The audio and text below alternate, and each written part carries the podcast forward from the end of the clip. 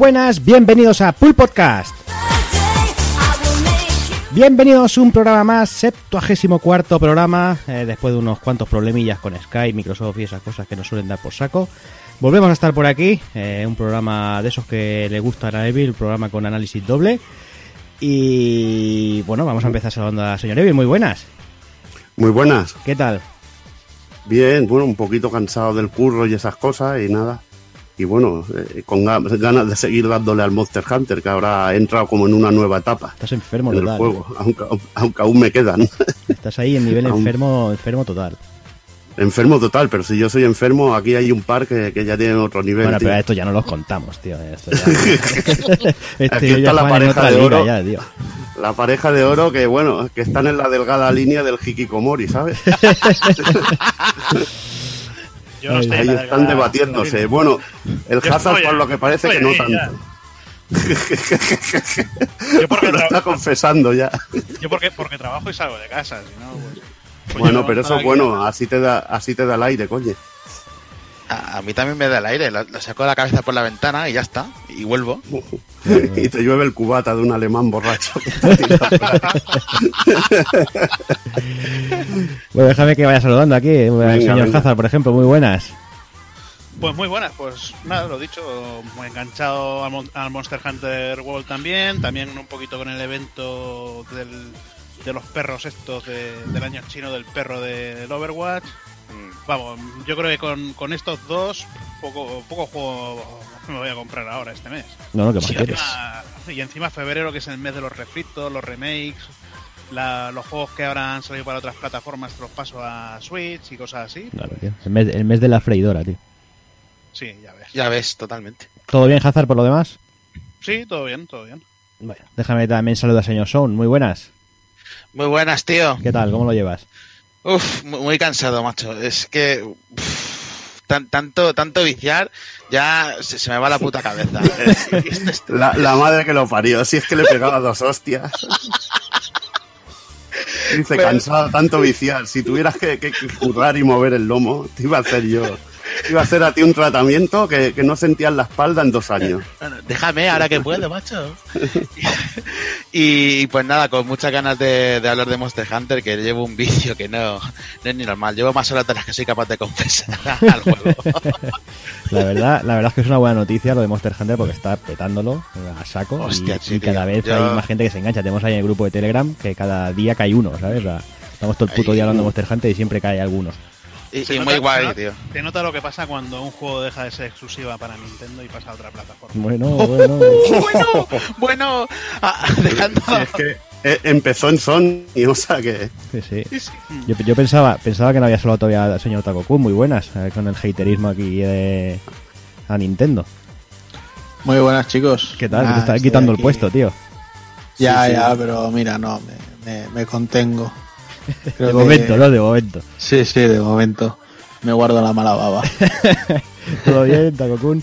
Sí, aquí estamos como siempre. Bueno, pues cansados ya con las horas que son y con ganas de, de charlar un ratito. Y a ver si así podemos aprovechar algo el fin de semana, porque últimamente viciar poquito y tengo el Xenoblade ahí a punto de caramelo, como aquel que dice. Y a ver si me lo termino. Y bueno, probando, como decís, cosas de freidora. Concreto el Shadow of the Colossus. La freidora es buena, ¿eh? La del Sadu.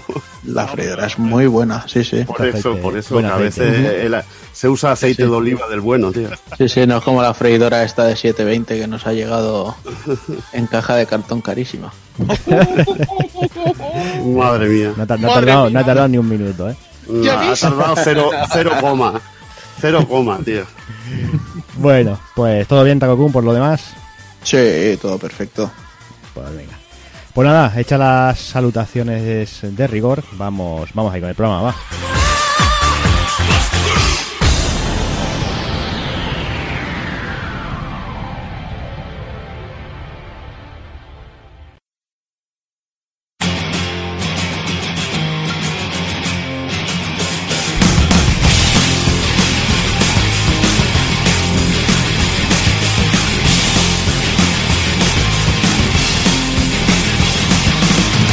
Y el 74 programa de Pool Podcast comenzaremos con las noticias destacadas del mes de enero de 2018. repasaremos las novedades del mismo mes, analizaremos dos de los grandes juegos del año, Dragon Ball Fighter Z y Monster Hunter World, y remataremos con el ending.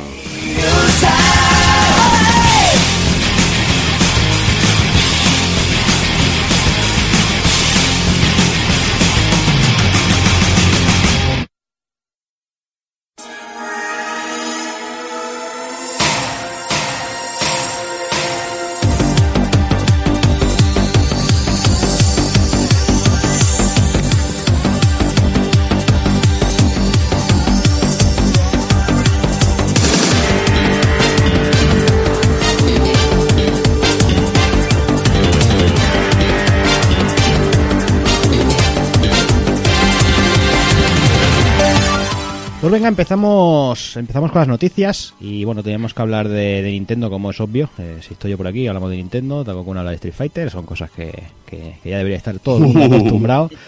Y empezamos hablando de, de ese anuncio raro, ¿no? Ese Nintendo Labo, eso, ese anuncio que se sacó Nintendo horas antes del dire, de anu- del dire que anunciaban de que iba a presentar una cosa nueva, una experiencia interactiva. Y ya, como suele pasar siempre, empezaron las pajas mentales por todos lados, pero nadie, la verdad es que nadie se olió tos- la tostada y yo creo que no lo acertó ni Dios. Nintendo Labo eh, son unos kits eh, para recortar, pegar y montar de cartón, que en los cuales se acopla a los mandos de Nintendo Switch y bueno, se hacen unos juguetes, unos interactivos. El invento sale a la venta el próximo 27 de abril, serán dos kits. Un kit variado por un lado que es- rondará los 70 dólares, eh, que lleva 28 planchas y las cintas necesarias para montar un piano, una caña de pescar, una casa, el vehículo radio control y el manillar de una moto. Y en los cuales pues le metes los Joy-Cons y tienes minijuegos, que es de lo poco que, que, que no, que no se ha visto demasiado de estos minijuegos, no sé cómo, no sé lo que darán de sí. Y el segundo kit es el kit del robot, que ese sí que costará 80 dólares y será pues eso, un robot con un sistema de poleas para los movimientos y bueno, de este último se dice que se tarda alrededor de 6 horas para dejarlo listo. Mm, Ya ves, tío. sí que es un, un, un anuncio extraño. eh, bueno, ha dado mucho de sí, ha dado mucho cachondeo, porque bueno, es una cosa rara. Que yo personalmente, en mi caso, no, no, no, no va a tener ningún tipo de utilidad. eh, yo sí que es verdad que esto para críos y eso. Pero sinceramente, el, mi hijo, el tema de montaje y todo eso no, no, no, no le, no le emociona demasiado, con lo cual esto lo, lo descargo totalmente. Pero bueno, mm, yo entiendo que, que para gente que le guste el tema de robóticas y bueno y todo este tipo de cosas puede ser un, un buen primer paso. Todo hay que ver cómo, cómo evoluciona la cosa y el y, al- y por dónde va. No sé no sé cómo lo veis vosotros. No sé si alguno Hombre, que a mí se me ha pasado un poquito el arroz, tío. Todo Si tuviera, si tuviera demasiado, si tuviera, si tuviera muchos años menos, desde luego yo fliparía con lo del robot, tío, lo que he Mm. visto. Lo de que pueda moverlo, además que me lo pongo y seguramente me sería la, una mochilica de esas de, de risa. Y, y lo que mola, bueno, es el moverlo y todo esto y que sea interactivo. No sé, yo creo que para los críos y esto debe ser un- una auténtica pasada. Pero bueno, sí, además, es, es- es está para claro otro que- público. efectivamente, no somos el target de, de esto. No tenemos ni. Yo es que lo vi y dije, vaya apoyada. Pero al final lo pienso y dices, es que no soy, no soy el target de esto. A mí ¿Y no para qué me voy a meter, viene. no? Pues para qué me voy a meter. Esto para, el- pues Uh. como lo que ha dicho Jordi antes, eh, los niños que quieran luego decir, el día de mañana igual soy ingeniero o hago robótica. Y esto, eh, con esto empecé. Pues mira. O para, Yo, yo o ves, para lo, estoy viendo, lo estoy viendo completamente al revés. O sea, eh, a nivel de selfie, estas cosas, me parece una idea cojonuda A mí igual, ¿eh? para, para despertar ingenio, o Sí, sea sí. en chavales o sea en quien sea, ¿sabes? O sea, eh, sin embargo, creo que esto, con los materiales en sí que son, o sea, sobre vídeo es muy bonito y está de coña, pero yo creo que el robot ese no aguanta dos tardes de, de vicio de un chaval sin romperse los cartones. Hombre, han confirmado que es cartón duro, pero claro, Mm. es que no deja de ser cartón. Es que es un material. Exacto. Por eso que de momento, a ver, sobre papel y sobre vídeos conceptuales, todo pinta muy bonito. Y luego habrá que ver realmente el, el valor final que tiene. y si Que no, que, no, que no olvidemos que Nintendo con el cartón es una especialista. Igualmente, que, que se lo digan a la coleccionista del, del bayoneta de Switch, o sea, de Switch de, de Wii U, perdón. Con, con el libro ese de cartón piedra mal recortado. igualmente, igualmente, si no sé, serán piezas que también podrás reparar incluso, o podrás hacer tú mismo. Eh, eso, al eso ser cartón. eso es lo que se tiene que ver, incluso si se podría, si pudiese imprimir, si tienes eh, impresoras y tal, para poder recrearlo. Pero no sé si hay Nintendo va a ser tan permisiva porque, claro, perdería Ya, venga, pero esto en dos días los tienen ahí y las factorías están. Claro, las claro. factorías del lejano oriente, ya sabes que están haciéndote Sí. copias en dos, en cero coma, tío. Ya, ya te digo. Sí, sí. Los veo en AliExpress. Pero Ya la, ves. verdad, Ya ves.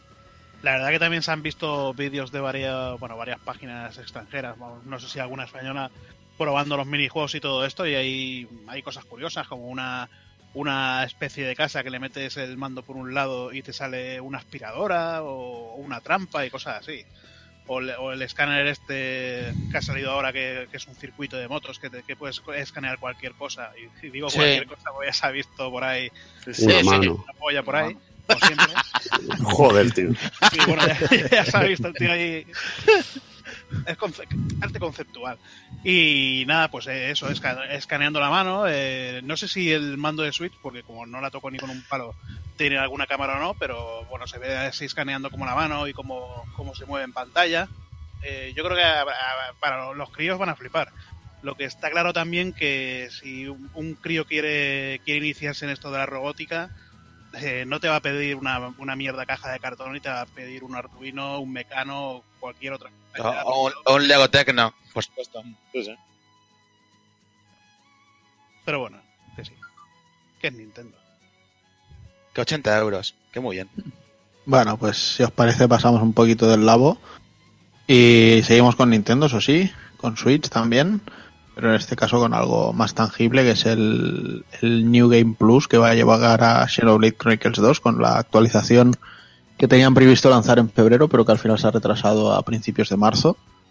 Y la verdad es que este New Game Plus va a tener cosas muy ricas para, para incentivarnos que volvamos a jugar, porque además de poder bajarnos en, en las tabernas el nivel para así ir más eh, ajustado a lo que es el, el momento en que estemos del juego y recibir extras haciendo esto, podremos también conseguir desde el principio del juego, podremos conseguir como Blades a, algunos de los antagonistas de, de nuestra historia, así como también a los Blades que ellos han estado llevando.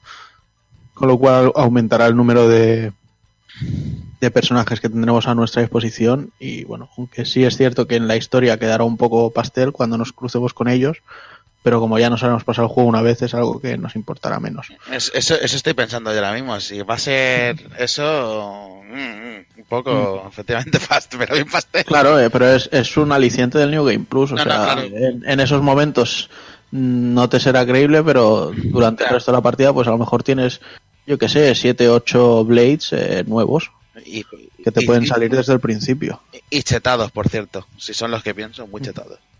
Bueno, Pues sí. ya, ya los nivelarán, hombre. Aparte también hay un, un panel nuevo de, de afinidad inversa para seguir eh, explorando las, las habilidades de los personajes. Y bueno, y prometen ir metiendo más cositas. La verdad es que le están dando bastante, bastante mimo al, al juego, con actualizaciones, arreglando problemillas que ha tenido. Así que estupendo. Pues venga, pasamos, vamos a hablar un poquito de, de Microsoft, que si no luego la gente se nos enfada, eh, nos llaman, nos llaman que somos muy, muy radicales y no, no hablamos nunca de Microsoft. Y bueno, para una, una noticia buena que nos dan, pues yo creo que merece la pena. Hablo de- del, del Xbox Game Pass. Y como seguramente muchos sabréis, el pasado mes de junio del- de 2017 se arrancaba el servicio de suscripción de, de Xbox Game Pass de Microsoft que era un servicio que, bueno, que pagando 9.99 al mes eh, nos permite jugar sin restricciones a una serie de juegos disponibles en la plataforma, lo que viene a ser una especie de Netflix, pero de, juegos de Microsoft. Ahora, más o menos, a fecha de hoy, hay unos 170 títulos entre juegos de One y retrocompatibles. Pero la noticia es eh, que este mes eh, se ha anunciado que añadirán los juegos editados por Microsoft Studios. Y esto arrancará el 20 de marzo con el Mar de Chorizos, que, que bueno, que yo creo que es una gran noticia, y pero dicho no, la cosa no quedará ahí y continuará con cosas como Crackdown 3, State of Decay 2, y es de prever que con los siguientes lanzamientos de la compañía pues se siga la política, sobre todo si quieren potenciar este tipo de, de servicio. Eh, yo creo que es una buena, es una buena opción. Eh, me parece ves, acertado. a las, tien- a las tiendas físicas no les Ah, ha molado nada. ahí- ¿eh? No, obviamente. Ahí, quería llegar yo también. No, no ha gustado nada en tiendas e incluso hay boicot en según qué países. Pero yo, yo creo que incluso ya no solo las tiendas, o sea, por ejemplo, Remedy con sus eh, Quantum Break y etcétera, etcétera, eh, no son una first party de, de Microsoft, por lo que yo tengo entendido, o sea, ellos podrían desarrollar para cualquier otra compañía. Entonces, si ahora, por arte de magia, les dicen, vale, vas a sacar un juego, pero ese juego que te va a costar 4 o 5 años, lo voy a sacar directamente dentro de mi servicio de Pass, no sé, o sea, mucho, mucho, mucho le tiene que ofrecer Microsoft a Remedy en ese caso para que decidan seguir siendo exclusivos con ellos. Bueno, es que esto ya depende, tío, pero lo- a ellos lo que les interesa es tener un montón de peña afiliada y que vayan pagando. Claro, Sí, y sí, así, eso- y así les sale de puta madre. Eso le interesa a Microsoft. Ahí está, pero, si pero la para, otra... pero para tener a la gente necesitas tener juegos y si para afiliar a la gente lo que haces es quitarte eh, los desarrolladores de juegos, pues bueno, en te teoría, en teoría o se espabilan sacando juegos o se morirán, que es lo que pasará, pero bueno, el sistema es lo que decimos, que ha jodido un poco a las tiendas, porque bueno, es que por, un, por una pequeña parte de, de dinero vas jugando a todas las novedades, pagando una cuota, vas jugando a todas las novedades y bueno, pues mira, eso para mucha gente que Sí, le sí, gusta. sí, así, C- CX está que se sube por las paredes. Bueno, bueno, hizo una coña el otro día y le pegaron un zasca de, Sí, de sí. estos, le pegaron Sí. con todo el rabo en la cabeza. O sea, Y- Claro, y no, no podrán poner no, no podrán poner un juego de 60 euros de segunda mano por 100. ahí está, pero bueno, ya le, les pegaron un buen rabazo, sobre todo por lo que pusieron de Nintendo y eso, porque bueno, luego vendemos las NES Mini a precio de oro, o sea que ya les está bien por ir de listos. Me parece sensacional. Sí, no, lo que está claro Eh, eh. es, es que se tienen que meter en plan Netflix, o sea, en plan comprar Sí, exclusivas no, a saco y, y- meter, y- invertir billetes a punta pala, vamos. A, Pero eh, Claro. eso es otra cosa que quiero, quiero comentar. Es que cada vez se ve más claro que el modelo final o, o a futuro va a ser este. En, la- Sí, en- claro. en lo que es la industria del videojuego. Es crear em- las empresas crear su propio Netflix de videojuegos o algo parecido y que directamente juguemos en, en digital. Yo, y- yo creo que no, yo creo que estáis completamente equivocados si pensáis eso. La, eh, la prueba la tienes, la prueba la tienes en que existen, o sea, yo en mi casa tengo Netflix, HBO, Amazon y el- eh, vale. pero yo voy al, yo voy al Eh, cine a ver películas. Entiendo lo que quieres decir, efectivamente. No se va nunca, en principio, mm, quitar las ediciones físicas o sobre todo de coleccionismo y de lujo, porque al final siempre Sí, es y ya, compatible. y ya es no solo es, y ya no solo eso, sino que es por tiempo, o sea, Sí. igual que en Netflix tú una serie la tienes durante un año, dos años, tres años y luego la quitan de la parrilla. Imagínate que cuando dices me quiero sentar a jugar al Monster Hunter y te dicen no, este juego ya no está en el, en el servicio. Eso, eso ya sería cuestión de modelos, eh, de cómo quieren, quisieran llevarlo y tal. Pero lo que está claro es que las empresas a futuro van a querer eh, que sea digital las cosas, porque es que están ganando más, sinceramente. Y, y va a ser ese el modelo.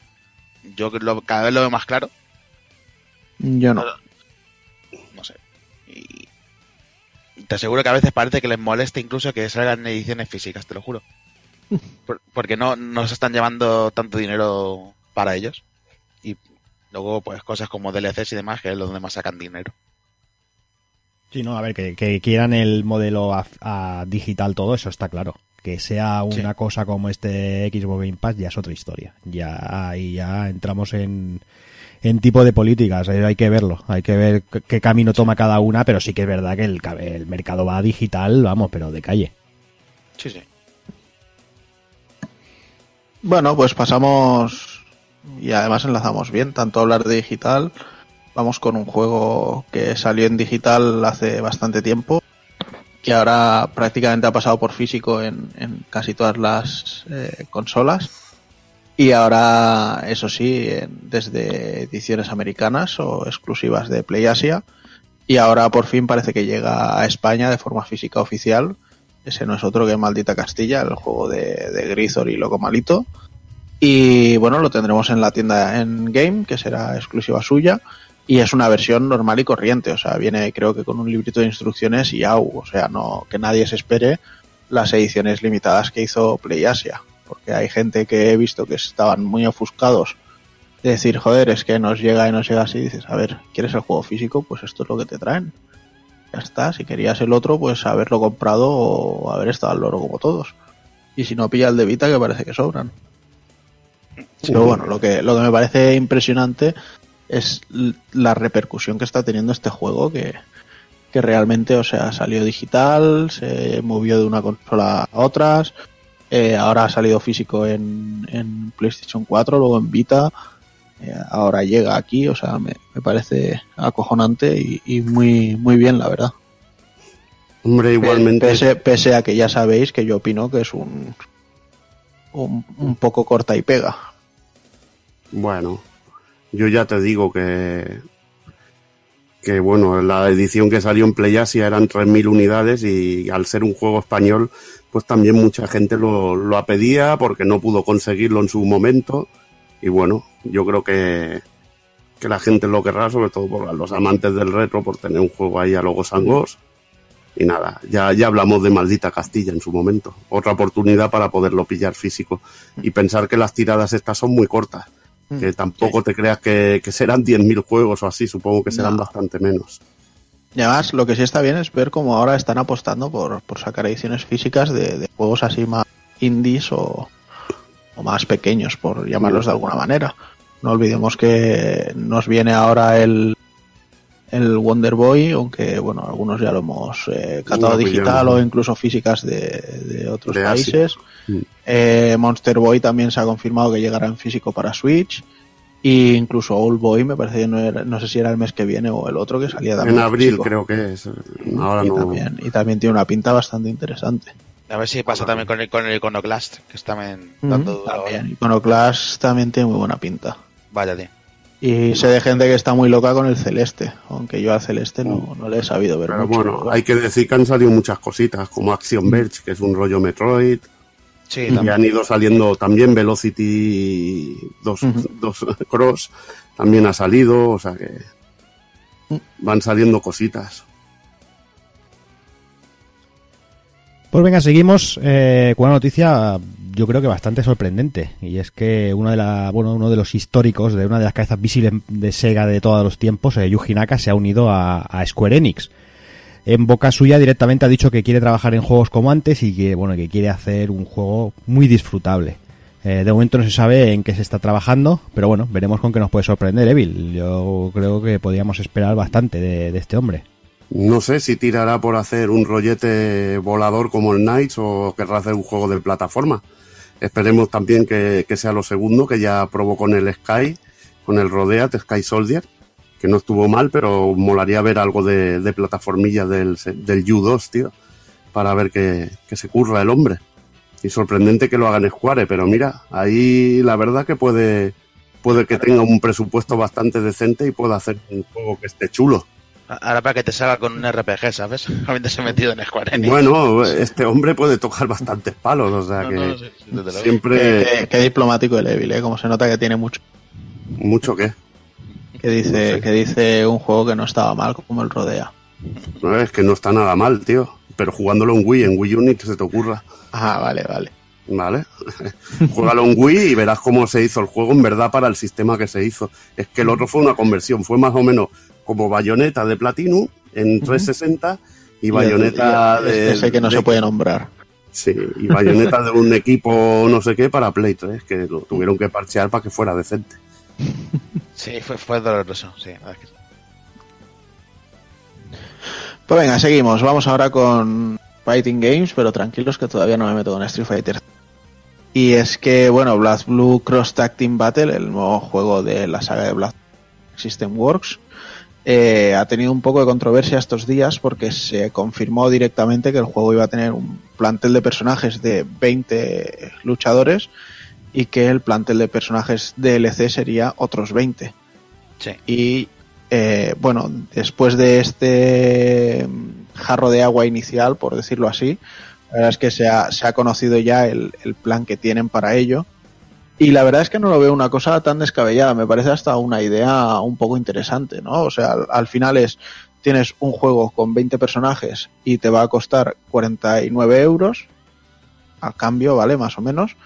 Y sin embargo, si lo quieres con el DLC y tener los 40 personajes, te va a costar 69. De esta manera van a conseguir que quien quiera simplemente acercarse un poco al juego, pues tenga un juego con sus 20 luchadores y quien quiera y sepa lo que quiere, pues que se compre la versión completa, digamos. Sí, que al final vendría a ser como un juego con un DLC. ¿sabes? Entonces, bueno, no, no me ha parecido escandaloso la, la política de precio con, con estos DLCs. Y ya sabéis que yo soy de los de darle cera a Arc System Works, Mm. Sí. pero esta vez creo que no que no lo que no lo están haciendo demasiado mal. De hecho, me parece que además los personajes DLC hay dos packs de tres gratuitos. El primero es para completar los personajes de Ruby, Que muy guay, ahí. esta rara. Y el segundo pack, eh, que no me acuerdo de los nombres de los personajes, la verdad, ahora mismo. eh, creo que eran el Tatsumi de, de Persona, la Sí. Platinum de Trinity del, del Blast Blue. Y el tercero, así era la Ori de, de Timber. Joder, qué memoria tengo, a veces me sorprendo. Y este será gratuito con las reservas del juego. Mientras que luego el resto eh, los podemos comprar, pues es un pack de 20 personajes con a- al cambio serían unos 20 pavos a euro el personaje o incluso los podemos ir comprando en, en packs de, de 3 o de 6 creo que eran que se iban a, a los 5 o 6 pavos así que bueno Sí. hay que esperar a que salga el juego y la verdad es que al menos la política no, no me parece desacertada No, ni Me a mí. Yo, un buen experimento y, y yo en principio estaba cojonado, coño, va a ser un juego full price con 20 personajes, pero luego otros 20 por DLC, que se te va a ir a eso a 100 euros o algo así. Pero no, está, ha estado bien porque un, un plan de juego con 20 personajes para poder entrar a 49 y una edición completa con todos a un precio de salida de juego normal, me parece muy bien. Encima han metido el, el extra este que tienes de los personajes de Ruby, que hay mucha gente que vemos la serie, como por ejemplo yo. Y ¿qué que coño es eso? ¿qué, qué, qué coño es eso? es, Ruby, es, es, es una, una serie americana eh, gratuita que se, se empezó em- el creador Monty Oum, que murió en la segunda temporada, y es básicamente eh, chicas de, de, de un colegio un colegio de cazadoras, que son una especie de magias, digamos, de ese mundo, es como el espíritu, y van cazando a, a los monstruos de ese mundo y, y viviendo, viviendo las aventuras que, que ocurren. Es, eh, al principio la, pues la serie es un poco regulera en calidad porque es un 3D cutrón y amateur. Es como empezó el, el tío haciendo cositas para YouTube y demás. Pero luego ha ido mejorando muchísimo con Rooster Teeth detrás como empresa para apoyar eh, la creación y, de- y demás. Y está, está bastante bien, la verdad. Bueno, pues mira, ya sabemos qué coño es esto de Ruby. Sí. Venga, pues volvemos, volvemos otra vez con Nintendo. Eh, y es que han anunciado que a partir de marzo los puntos oro de, de- de la Nintendo eh, podrán usarse directamente en la eShop. Estos puntos se consiguen básicamente comprando juegos en la misma, en la misma tienda virtual y además registrando alguno de los productos de Nintendo. La equivalencia es eh, un punto de oro, es un céntimo de euro, eh, se estiran muchísimo. Y hay varias formas de, obtener estos puntos. Eh, con descargas eh, ganamos un 5%, es decir, con juegos y contenido de descarga de Nintendo Switch adquiridos en la eShop ganamos un 5% del total, los de 3DS Wii U adquiridos en la eShop también un 5% y comprando también códigos de descarga también un 5%. Y luego ya con tarjetas de juego, pues nos llevamos un 1%. Tarjeta de juego de Nintendo Switch un 1% del precio sin descuento, o sea, lo que paguemos si no hay ningún tipo de promoción. Es eh, entonces sería, por, ejemplo, por poner un ejemplo, un juego que vale 50 euros, si lo compramos en la eShop, nos dan 250 puntos. eh, y si ese mismo juego, además, lo compráramos en físico, en este lo, lo registrado serían 50 puntos de oro. O sea que, bueno, tampoco es nada del otro mundo. Eso sí, eh, y lo que creo que es una cagada monumental es que los puntos tienen un año de validez. O sea, mm, Como siempre. Ya empeza- empezamos con los Sí, puntos con caducidad. Gitaneos. Sí, porque es eso, eh, o sea, además que tardarás eh, un siglo en conseguir puntos, tío, que te caduquen en un año es muy, muy, muy triste. Esto, esto son políticas estúpidas. En, en un mundo digital eh, hacer estas tonterías no, no tiene ningún sentido. Es, es cagarte en, en tus fans y, y en sus compras y todo. nada. Sí, porque podría ser una, una iniciativa chula, aunque sea, yo que Sí. sé, que le puedes sacar, yo que sé, 3 euros en un año. Mm, que digas, bueno, pues me ha hecho 3 euros, el año que viene haces otros 3 así, y cuando junta, yo que sé, 10 euros, pues te puedes coger un juego, ¿no? Por decir algo.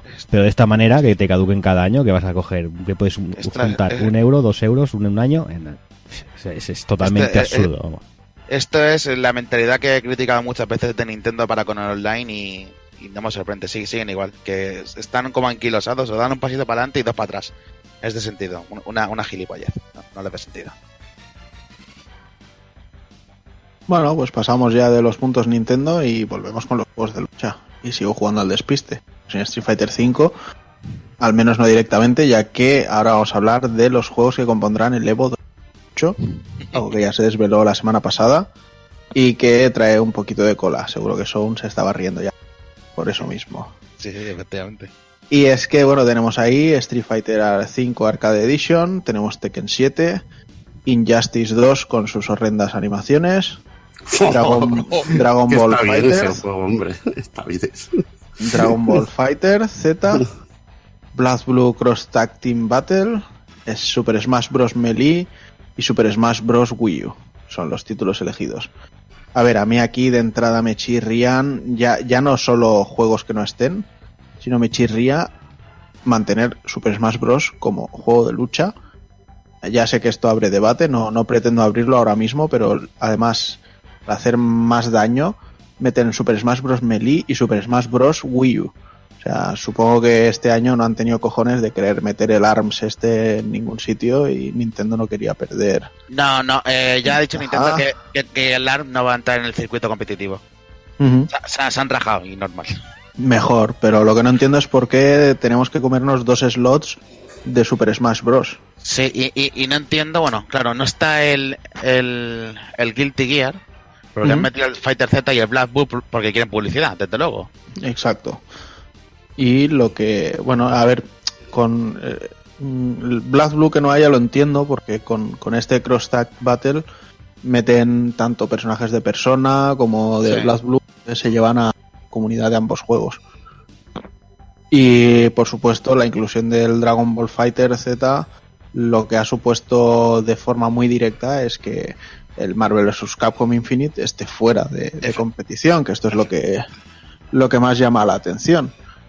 Entonces, no sé, porque ah, si hablamos de juegos rotos, la verdad es que tanto el, tanto el uno como el otro tienen para dar y tomar, ¿sabes? Sí, Pero bueno. y, el Melee ni, ni te cuento, pero vaya. No, Por es eso que que se me hace, se me hace muy extraño. Lo del Marvel, tío, es súper raro. La gente prefiere el Ultimate y yo veo mejor este Marvel nuevo, no sé, tío. Sí, y además con cada parche lo van arreglando y depurando. Lo que pasa que los, los gitanos, porque a mí los pro players son gitanos, eh, ya les están quitando muchos eh, combos rateros y cosas así y parece que se están cabreando, pero bueno. El, el, el Justin Wong lleva desde casi el principio tocando la moral, así que bueno. Y, y su palabra tiene peso dentro del mundillo Mm. de, del competitivo del Marvel vs. Capcom. Mm. Pero bueno. Ya, pero bueno, cuando les fastidian sus rollos y no pueden ganar, pues Realmente. llegan los lloros, tío, y llegan las Sí. de esto. Y yo creo que hay que darle una oportunidad. Sobre todo estando Super Smash Bros. y eso, que para mí no son juegos de lucha en sí, es otra cosa. No, y más cuando Nintendo no, nunca se ha centrado en hacer de ellos algo competitivo. Igual que- que bueno, Dragon Ball Fighter, pues también se ve ultra caótico. Y Black Blue es un juego que es promoción pura, tío. El Cross. Battle. Pura Es promoción pura cuando no saben si estará equilibrado el juego o no. Esto, es más, Pues es te- eh, eso es un tema de cojones, porque al ser un, un juego fe- festivo, sí, de, de, mu- de muchos jugadores y diferentes videojuegos y tal, Que no, que no te dé miedo decirlo, es un Mugen. O sea, Es un si Mugen, que- efectivamente. Es que, si es que se ve como un Mugen, es que es, no, es un Mugen, no, sí, no es que hayan ni, ni retrabajado los personajes de diferentes eh, sagas, ¿sabes? O sea, los personajes de persona con los personas mezclados con los personajes de cualquier otra saga, ahí ya chirrían. Y los Es del que- nivel, por mucho que me guste, la verdad es que a nivel de animaciones y todo, se quedan un poco. Es que, es que te voy a decir una cosa, es que como no, como no, no toquen a los personajes de persona, va a ser un festival de hostias, tío, porque tienes mucho rango, así de claro. Mm. Veremos a ver, veremos a ver. Y que bueno, Pero- que tampoco está Under Night, que también podría estar muy chulo. Sí, claro, claro, sí. pero Bueno. con, con Under Night al final lo que hacen es, bueno, tenemos el Cross Tag Battle. Sí, es que igualmente, personajes de todos. igualmente estos son los oficiales así tochos, los torneos tochos. Luego habrá 8.000, Ajá, sí. juegos a- que se al, jugarán. al- alrededor siempre del EVA hay un montón de gente jugando a, a todo. Que luego seguro que habrá, estarán jugando a Cid Strike, a King of Fighters, a mil Sí, juegos, tío. sí. O sea que no- Ya, pero los que se lleven la gloria van a ser estos ocho. Sí. Ya, pero bueno, algunos un poco elección así, que haya dos Super Smash Bros. es lo que jode. Sí, y, y ya te digo yo que, por ejemplo, decimos lo del Cross Tag Battle, pensad que el juego ese se anunció por primera vez en el Evo anterior. Así que Mm. ti- tiene ahí seguro algo de publicidad y Sí. referencia. Sí, sí. Sí, igual desde que Arc System tiene filial americana y todo, Sí. seguro, pero bueno. Y nada, pues dejadme que terminemos ya las noticias con, ahora sí, nos metemos con Street Fighter. Y es que ya tenemos eh, tráiler de nuestro nuevo personaje, el recién llegado a, a la entrega y viejo conocido por todos, Blanca, también conocido como Jimmy, también conocido como Charlie Nash según la película de Jean-Claude Van Damme. Y es que parece que aquí nuestro amigo querido de- del señor Yoshinori Ono llega mucho ruido, pegando muy fuerte y con un traje secundario de la hostia que, que va a protagonizar muchísimos memes. Es muy cachondo, Pero, tío. pero muchísimos. Parece que la historia de Blanca va a ir en torno a, a que un fulano se le acerca y le dice que haciendo muñecos de él podrían hacer mucha pasta. Y parece que al final serán, serán estos muñecos lo que, lo que veremos personificado en ese traje. Hostia, es que es muy bueno el puto traje. tío. Lo, he visto por, por internet y ya, ya, ya circulan Sí. memes. Es que es muy Sí, sí, es, es brutal. Y nada, decir que el personaje estará ya el día 20, que eso es la semana que viene. Eh, no estará disponible para probarlo como se han hecho con Sakura. Recordemos que eso no es norma, o sea, no, no lo habían hecho con, con mucho personaje, no, no se veía por qué iban a hacerlo otra vez. ¿Y qué más decimos? Bueno, tiene un V-Skill que se llama Coward Crouch, en el que se agazapa y pasa por debajo de Hadoukens y demás. Y vemos que tiene también algunas técnicas, tanto con puño como con patada, para, para continuar este Crouch, eh, Coward Crouch. Luego, como V-Triggers, el primero que tiene es el Jungle Dynamo, que hace, bueno, que sus ataques en, ruleta hagan más daño, pueda enganchar ataques eléctricos, etcétera, etcétera. Un poco como, incluso podríamos decir que al- algún critical art, por llamarlos así, de, la saga Alpha, era, estaba basado en, en estos ataques. Luego tenemos el Lightning Beast, que le permite hacer el, el- lo de lanzarse como una bola de cañón a lo loco y luego engancharlo con un, con un critical, también metiendo electricidad. Y bueno, como critical en sí, tiene el Dynamic Rolling, que básicamente es una serie de, de estampidas que te pega desde arriba y luego se lanza como una bala de cañón a, electrocutarte a lo bestia. Eh, la verdad es que además también le han metido alguna técnica nueva. Tiene una técnica de, de- agarre, pero que, la hace en, en avance, que no es, no es de corta distancia. Tiene también eh, lo de lanzarse hacia adelante como si fuera una bola. Lo tiene también en diagonal, haciendo una patada primero y, y luego haciéndolo con una parábola. O sea, tiene, tiene bastante factor de juego es un personaje que sabemos que siempre ha sido muy irritante cuando encontramos un rival que sabe controlarlo y promete que va a traer mucho más de lo mismo. Mm, Mola, mola ver cómo aprovecha todo el alto de la pantalla para elevarte con los combacos y, y elevarte donde ningún otro personaje llega, tío. Qué cabrón, Muy tío. loco, tío. veremos cómo lo han potenciado. Igual está muy ciclado directamente. Veremos qué tal el equilibrio. Habrá que ver. Pero bueno, si algo se está caracterizando Capcom es que está cuidando muy bien el juego y balanceándolo muchísimo en, en todo momento. Y bueno, eh, había dicho Blanca, pero ya que estamos, simplemente recordaros que esta semana ha empezado el desafío de- del traje de Jun para Chun-Li. Jun, para quien no la conozca, es el personaje femenino protagonista de Star Gladiator. Mm. Y deciros que además la semana que viene comienzan los eventos para los trajes de Monster Hunter, que arrancarán con el de para Ken. La Y que, y que este se va a ir solapando. Bueno, creo que va a haber, por calendario que he visto, va a haber semanas que vamos a tener piezas de tres trajes distintos. De Joder. de Monster Hunter y el de, y el de Jun de, de Chun-Li. O sea que hay que estar atentos y sacar Fight Monies. Que por cierto, tenéis ahora mismo un soldado de oro en, en los desafíos semanales que cuesta mil, pa- mil fight monies luchar con él y cada vez que le ganas te da 5000 y, y es tan sencillo como hacer la, la patada en picado de Rashid todo el rato y mueren rápido. O sea que no, no tengáis Sí, problema en, en gastar los fight money porque los recuperaréis con creces. Espero que repitan eventos, que se me olvidó una piececita del traje Beautiful Joe. y el del mí- Beautiful sí que lo tengo ya. A mí me- Ujú. me la, ul- la última ya la han quitado entonces. Sí, No, la última. Ah. sí, sí, de- del Beautiful ya no hay ninguna. Pues a mí me falta la tercera, tío. Y yo creía que duraban una semana y se me pasó, tío. Duran una semana cada pieza. Pues se me pasó la tercera y no lo entiendo, tío. Bueno, pues eh, bueno, también decir que ya que está Takokun comenta el traje de Rázalos para, para Street Fighter V, que sepáis que ya desde ahora mismo está el, el personaje de Ryu para Monster Hunter World. Y bueno, también eh, gratuito, así que el que quiera aprovechar y a sufrir un poquito a la arena para sacar el, el traje y las cositas que, que dan, pues ahí, ahí está también. Que vamos a empezar, creo yo, a, a- a hacer noticia mensual también de, de Monster Hunter con la enfermedad que llevamos aquí todos. Hombre. Bueno, han prometido que tendrá mucho contenido mensual y además gratuito, o sea que Sí, sí, de no momento, será de extrañar que, que hablemos de ello. de momento va bien la cosa. Así que venga, va, vamos, vamos a ir cerrando noticias y vamos con las novedades.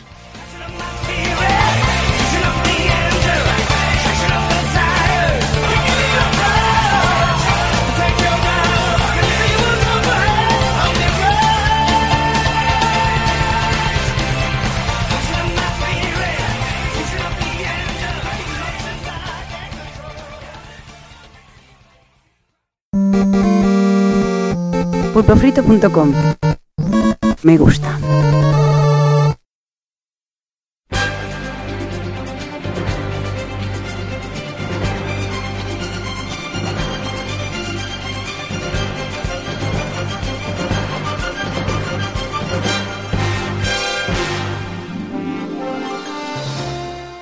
Pues venga, vamos con un mes que, bueno, no hay excesivas novedades, pero vamos a empezar, por ejemplo, con Okami HD, que Takokun sí que ha podido jugarlo y nos explica un poquito.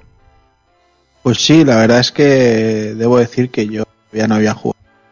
Tenía de tocarlo, de hecho, bueno, tengo ahí, compré el de eh, aquel que salió para PlayStation 3 japonesa y demás, en físico.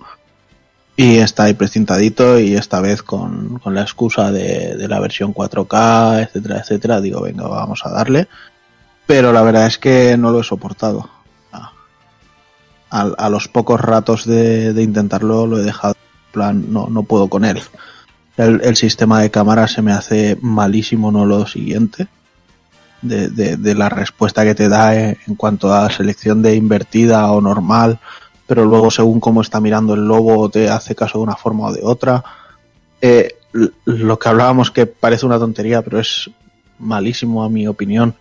Las voces de los personajes que están en, un idioma raro como en tantos otros juegos nos encontramos, como en un Shadow of the Colossus o en, como me decíais, en un Ocarina of Time. Pero es que eso de que estén todo el rato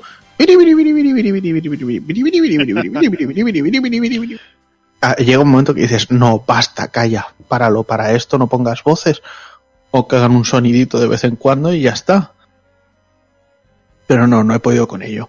Sí he de decir que luego cuando ya empiezas a meterte un poco más y hay combate y tienes las técnicas de pincel y todo esto, se hace más ameno y que tampoco nos podemos olvidar que es un juego que ahora mismo cuesta 18 pavos, o sea, no, no, si fuera un juego que me ha costado 60 pues quizás hasta me ofendería, pero lo que me siento es decepcionado por lo que yo esperaba que fuera a ser ya no solo un juego de Okami, así a nivel artístico y tal, sino un, un juego firmado por el, por el Clover Studio en su día, que, que no sé, al menos todos los temas estos de cámara y movimiento esperaba que fuera mucho más, mucho estoy- más bueno. interesante. Entro en juego. Yo estoy en total desacuerdo. Para mí, uno de los mejores juegos de Play 2, directamente. Lo más parecido que hay a Zelda que no lo haya hecho Nintendo, pero con otro rollo, con una estética que a mí me gusta mucho más que la de, de Legend of Zelda, super japonesa, con una música increíble. Y yo no tuve ningún problema de cámara, ni con la versión HD de Play 3, ni con la versión original. No sé, yo la verdad es que me acostumbro a estas cosas bastante fácil Y lo de las voces, pues mira, he jugado a cantidad de juegos que tienen las voces chorras así que le ponen a los personajes y a mí la verdad que no es una cosa que me mate. Lo siento que no lo puedas disfrutar y gozar en todo su esplendor, pero es que para mí, yo lo digo, es una obra maestra, an- tanto a nivel musical, gráfica, jugable, no sé, mm, quien quiera disfrutarlo ahora, unos lo verán como Juanan, otros lo verán como yo, no sé, probadlo al menos, si os gusta el juego, un juego tipo, tipo Zelda y que no sea de Nintendo y que esté muy bien hecho, y eso es lo que digo yo. Yo ni lo veo, que es de animalitos.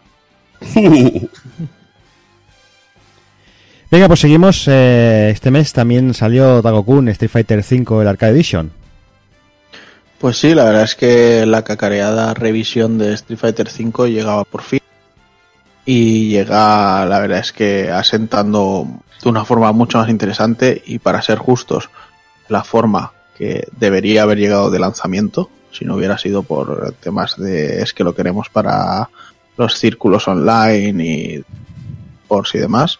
Así es como debería haber sido Street Fighter V desde un inicio, así o casi así, porque la verdad es que ahora tiene una cantidad de contenido indecente incluso. O tenemos modo arcade para todos los personajes, pero también hay que decir que tenemos el modo arcade para todos los juegos de Street Fighter 5, o sea, de Street Fighter. Desde las sagas Alpha hasta Street Fighter eh, normal, 2, 3, 4, 5. Cada uno tiene una ruta con unos personajes que podemos coger y cada personaje tendrá su propio ending en, en, en ilustraciones dentro de, de, ese modo. Con lo cual, a nivel de desbloqueo de artworks, aquí ya tenemos una burrada de, de, de juego. Y comentar que, aparte, eh, algunos de los artworks te piden requisitos como pasarte el juego en difícil sin perder un combate, hacerte Exacto. el bonus game que salen en alguno, en alguno de los títulos, te sale el bonus game perfecto. Uh -huh que es un mudo, bueno, tienes que petar todos los barriles y hay un personajillo de, de Capcom que te va tocando las narices. Y bueno, aquí pondré una pequeña pega en el modo arcade. Hay un montón de modos, un montón de arcades, encima tienen el rollito de su música y todo eso, pero me raya mucho las cargas, tío. Para pegarme sí, un modo arcade, pff, me raya un poquito las cargas entre combate y combate porque uh -huh. me hace que el juego sea un poco, se me hace un poquito largo. Pero bueno. Sí, la, la verdad es que es algo que, que se nota. Mm. Y lo que sí que me parece que han sabido aprovechar muy bien es la forma de vendernos eh, todo el contenido descargable que tiene el juego. Porque mm. cuando estamos jugando en el modo arcade, si estamos, por ejemplo, en el modo alfa, o sea, en la historia del alfa, pues veremos a, a los personajes de ese juego, normalmente los veremos con sus trajes de, de, de nostalgia. Sí. Eh, jugaremos est en escenarios que son de DLC y que, y que de otra manera solo los podemos jugar si, si nuestro adversario online los elige. Y de esta manera nos, nos están incitando un montón a, a ver escenarios, a ver eh, trajes y, que pasemos por, por, por caja, caja, o por Fight Money y que, y que vayamos desbloqueando cositas. Y no sé, por lo demás han cambiado también bastante el, el tema de, de los retos y desafíos semanales. Ahora tienen trajes de, digamos, también de, de otros juegos de, de Capcom. Eh, ya se ha terminado todo el ciclo de Beautiful Joe para Rashid, ahora como decíamos están con Jun para Chun-Li, viene Capitán Comando para Nash, eh, están con los de las armaduras de Monster Hunter, o sea, se van poniendo cositas que lo que quieren hacer es incentivar a la gente a que entre semana tras semana a echar al menos unas partiditas y la verdad es que conmigo al menos lo están consiguiendo. Así que uh veremos qué tal les funciona. Y aparte siguen equilibrando y te meten el V-Trigger 2 para uh -huh. darte más posibilidades de juego. Está muy bien, la verdad. Sí, de hecho se decía que lo que son las las Critical Arts 2 también estaban más o menos listas, pero que de momento se las han guardado en la recámara. Uh -huh. Y que supongo que tarde o temprano acabaremos viéndolas. Eso sí que hay ganas, tío, porque estaría muy bien, tío. Igualmente me molaría también un sistema a tres niveles y que pudieras combinar dos. Lo que pasa es que ya sabes lo que pasa con eso. Que para equilibrar luego cuesta Mira, la vida. Sí. sí. y la verdad es que de momento lo están haciendo muy bien. Es lo que los personajes se equilibran bastante eh, uh. y, y, se puede jugar. Y sor tienes sorpresitas y todo. Que yo estaba llevando al río y digo, coño, la patada del Fire Strike me la acaban de meter aquí por la banda. Y son cositas que, que molan mucho, tío. Sí, Sí, han ido poniendo más contenido y más. Pero bueno, en cualquier caso, ya os digo, o sea, Street Fighter V ya era bueno, que salió muy en bragas, como ya decíamos, pero ahora con esta Arcade Edition, pues nos encontramos directamente con un título con que supera los 28 personajes, si no falla la memoria, más los 6 que vienen en esta tercera temporada, que ya sabéis, los podéis sacar o con Fight Money o, o comprarlos con pasta y se pone, yo creo que, bueno, para mí es el, el mejor juego de lucha que, que, hemos tenido durante esta generación y veremos a ver si acaba apareciendo algo que lo desbanque o no, pero me parece difícil. Pues venga, acabamos también contigo, Takokun, y con Dissidia Final Fantasy. Venga, va, vamos con Dissidia. Pues, eh, primero que todo deciros que ya sabéis que a mí la Final Fantasy es algo que siempre me ha llamado mucho la atención. De hecho, recuerdo que coincidía el lanzamiento del primer Dissidia cuando yo estaba en Japón y aproveché y me lo compré allí para PSP en Japón simplemente para poder echar unos vicios. Luego aquí lo volví a comprar en versión PAL, etcétera, etcétera. Y debo decir que bueno, el, título que ahora tenemos, este Dissidia uh, Final Fantasy NT, es un poco distinto de lo que encontrábamos en aquellos. No obstante, por eso el, desarrollo ha cambiado de manos y ahora es Koei Tecmo quien lo, quien lo hace. Es un juego que se ha enfocado mucho para, para combates de recreativa. Y si habéis jugado, no sé, títulos como los Gundam Breaker o cosas así, incluso un Virtualon, me atrevería a deciros, o aquellos Psychic Force, Destregas, etcétera, etcétera, pues más o menos os podéis hacer una idea de lo que nos encontramos aquí. Tenemos un juego que es 3 contra 3, en el que tenemos un, un abanico bastante amplio creo que estaba cerquita de, de los 25-30 personajes entre héroes y villanos y donde pues formamos un equipo de tres, sea con más personas o sea nosotros y la máquina controlando a los otros dos. Y tenemos el, la verdad es que el combate es un poco lioso Uf, si, si no somos un poco ordenados. O sea, si tú nada más poner el juego, te metes en el tutorial y haces todas las fases del tutorial, después juegas sin ningún problema. Pero como no te lo mires, no te aclaras con nada. ¿Vale? Entonces yo más o menos lo resumo un poquito.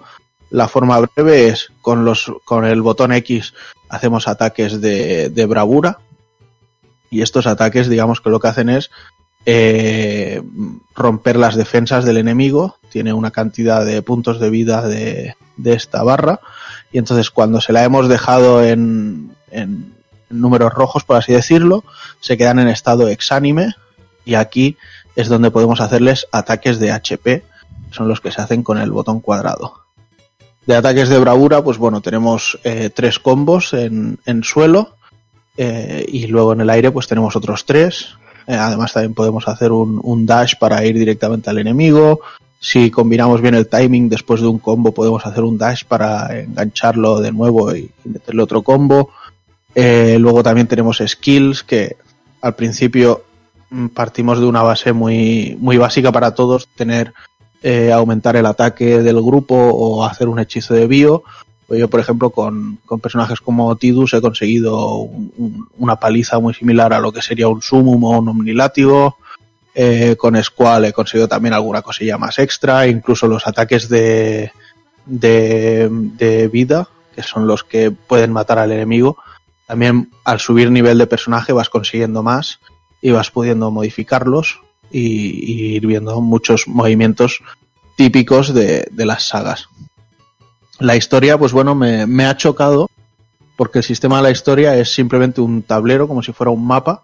Como si, imaginaros eh, a líneas muy generales el, el tema de, de la del la, el tablero de subir habilidades de un Final Fantasy X, por ejemplo, ¿vale? Que tú tienes, eh, yo que sé, tres puntos y puedes mover tres casillas en ese tablero y desbloquear cosas. Pues el modo historia se plantea igual. Entonces, mmm, si jugamos en arcade o jugamos eh, online, vamos subiendo nuestro nivel de jugador y nuestro nivel de personaje y vamos desbloqueando esferas de estas que las vamos utilizando en el modo historia para ver las cinemáticas o incluso para jugar eh, las zonas que son de, de, combate. Entonces, el juego ya nos está obligando a sea a través del online o a combates libres en arcade y tal, de ir jugando e ir subiendo niveles para poder acceder a los contenidos del arcade. Es un sistema que en un principio se hace raro, se hace extraño, pero bueno, la verdad es que no está nada mal y, y se compagina muy bien con todo porque así vamos probando personajes, luego el modo historia nos obliga a utilizar determinados, etcétera, etcétera. Y también decir, pues bueno, que tenemos las famosas eh, loot boxes, que en este caso pues nos irán apareciendo al subir niveles y completar combates y conseguiremos voces, conseguiremos músicas en versión arrange, conseguiremos trajes especiales de los personajes, conseguiremos iconos, eh, mensajes para el chat, etcétera, etcétera, con lo que hay, hay mucho contenido chorrada, por así llamarlo, pero contenido a fin de cuentas, eh, interesante para ir eh, desbloqueando durante el juego. ¿Qué, qué te quería preguntar? Se ve que a nivel de crítica y de puntuaciones en la prensa se va de un montón de palos, pero que la han puesto de 7 y tal. Mal. Bueno, eh, la han puesto, hay- la han puesto regulero. que ¿Ha ocurrido algo ahí? ¿Algo que falla? Hay que, hay que decir que a mí si le ponen un 7, un 7 nunca lo considero una mala nota, No, no, ya. pero también tengo que decirte, y lo siento Jordi por si luego vas a tener que ponerme un pitido o algo, pero que a mí la crítica me puede comer lo de atrás. o sea, o sea, eh, partimos de la base de que hablamos de medios que a God Hand le pusieron un 4. Un 3. Yo, yo no, o un 3, yo no me puedo tomar en serio ya nada de, de la crítica. Solo puedo probar los juegos y saber si me gustan a mí y punto. Eh, y ya te digo, o sea, el eh, Dissidia en este caso complejo de jugar, complejo de entender al menos, y que, y que pide bastante. Entonces, si no le han dedicado un mínimo, es normal que no les guste. También os digo, eso sí, que técnicamente no es ninguna maravilla, o sea, es raspadito. Y es simplemente, pues eso sí, o sea, podría incluso coincidir, o sea, es un juego eh, correcto, no, notable, podríamos decir, que está muy hecho para, para el fan de, de la saga. Es que lo triste que un notable, que si tú sacabas, eh, siempre lo he dicho mil veces, tú sacabas un notable en un examen y estabas más contento que, buah, estabas contentísimo. Sin embargo, un notable para un juego parece que sea un cero, tío. No sé, Eso- parece que no vayas a vender una mierda y que te vas... Y me parece brutal, tío. Arrastramos cosas y lo curioso es que no es solamente de aquí, de, de cierta de cierta revista y tal, pero es que en- a nivel mundial ocurre medio igual, que un 7 se ve como como un medio fracaso, sin ser rotundo, pero que, sí. han, que han No, llegado. no, pero eso es normal, o sea, las notas al final se llegan. Por eso es necesario no utilizar un sistema de notas. O sea, un sistema de notas se lo puedes poner que no vas a estar eh, continuamente modificando. O sea, eh, un examen de matemáticas, una fórmula va a ser la sabes o no la sabes hoy, el año que viene y dentro de 10 años Sí. pero la industria del videojuego cambia muchísimo de un año para el otro. Y lo que el año pasado te parecía un 975, este año te puede parecer un, un, un qué, o sea, ¿qué le pones ya? Un 977. No sé, o sea, o cuando a un juego le pones que es la perfección. Si luego te encuentras con otro que es mejor, ¿qué le pones? ¿Qué haces? No, o sea, me, me parece ridículo y siempre me ha parecido. Pero en cualquier caso, por no irnos mucho, ya os digo, Dissidia no está tan al contrario y yo me lo estoy pasando bastante bien. Incluso en el online, que es un poco jodido y también tiene muchos tiempos de carga en el online, eso sí hay que decirlo, porque tiene que buscar a jugadores que hagan de tus compañeros más los jugadores que hagan el grupo rival. Te puedes tirar un, un poquito buscando partida, pero la verdad es que luego se juega bastante bien y sin problemas. Muy bien, pues con esto cerramos cerramos ya las novedades. Eh, os dejamos con unos minutillos musicales y volvemos con el análisis de Dragon Ball y de Monster Hunter.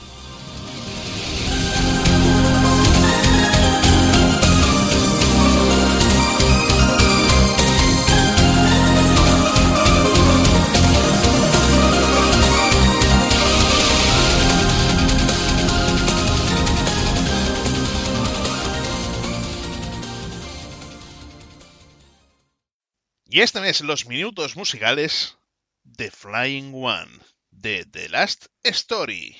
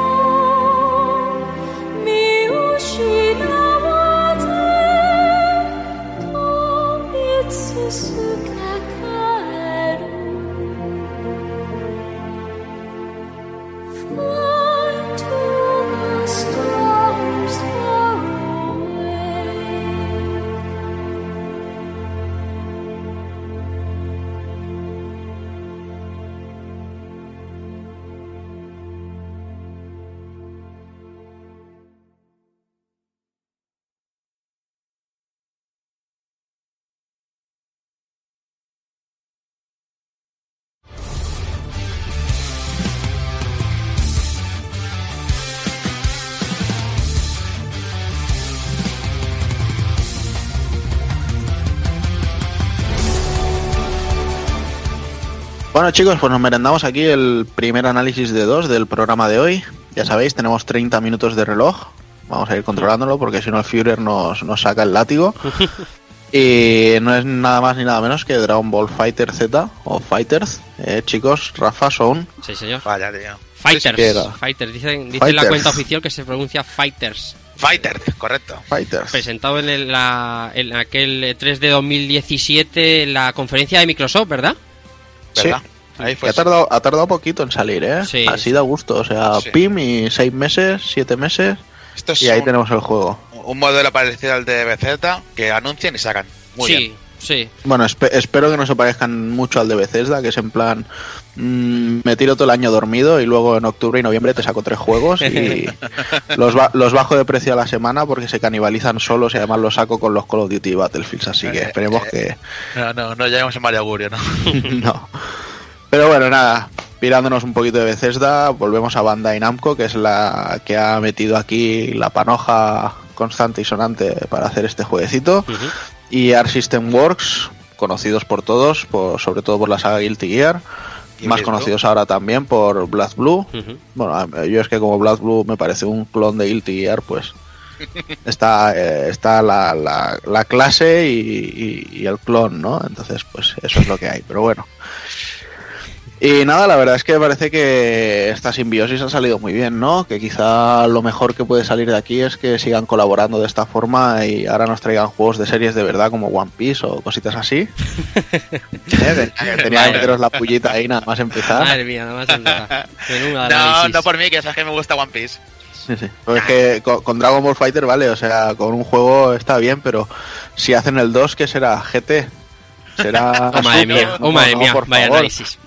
Vamos a ver si reconducimos estos. Llevamos los, los, los que llevamos juegos llevando, jugando los juegos de Dragon Ball desde los de Tose de, de Super Nintendo y Mega Drive, pasando por todo lo de Dims, que se ha pasado muchísimo tiempo haciendo juegos mm, reguleros o, Ahí me cuentas a mí también, ¿eh? o sí, sí, claro.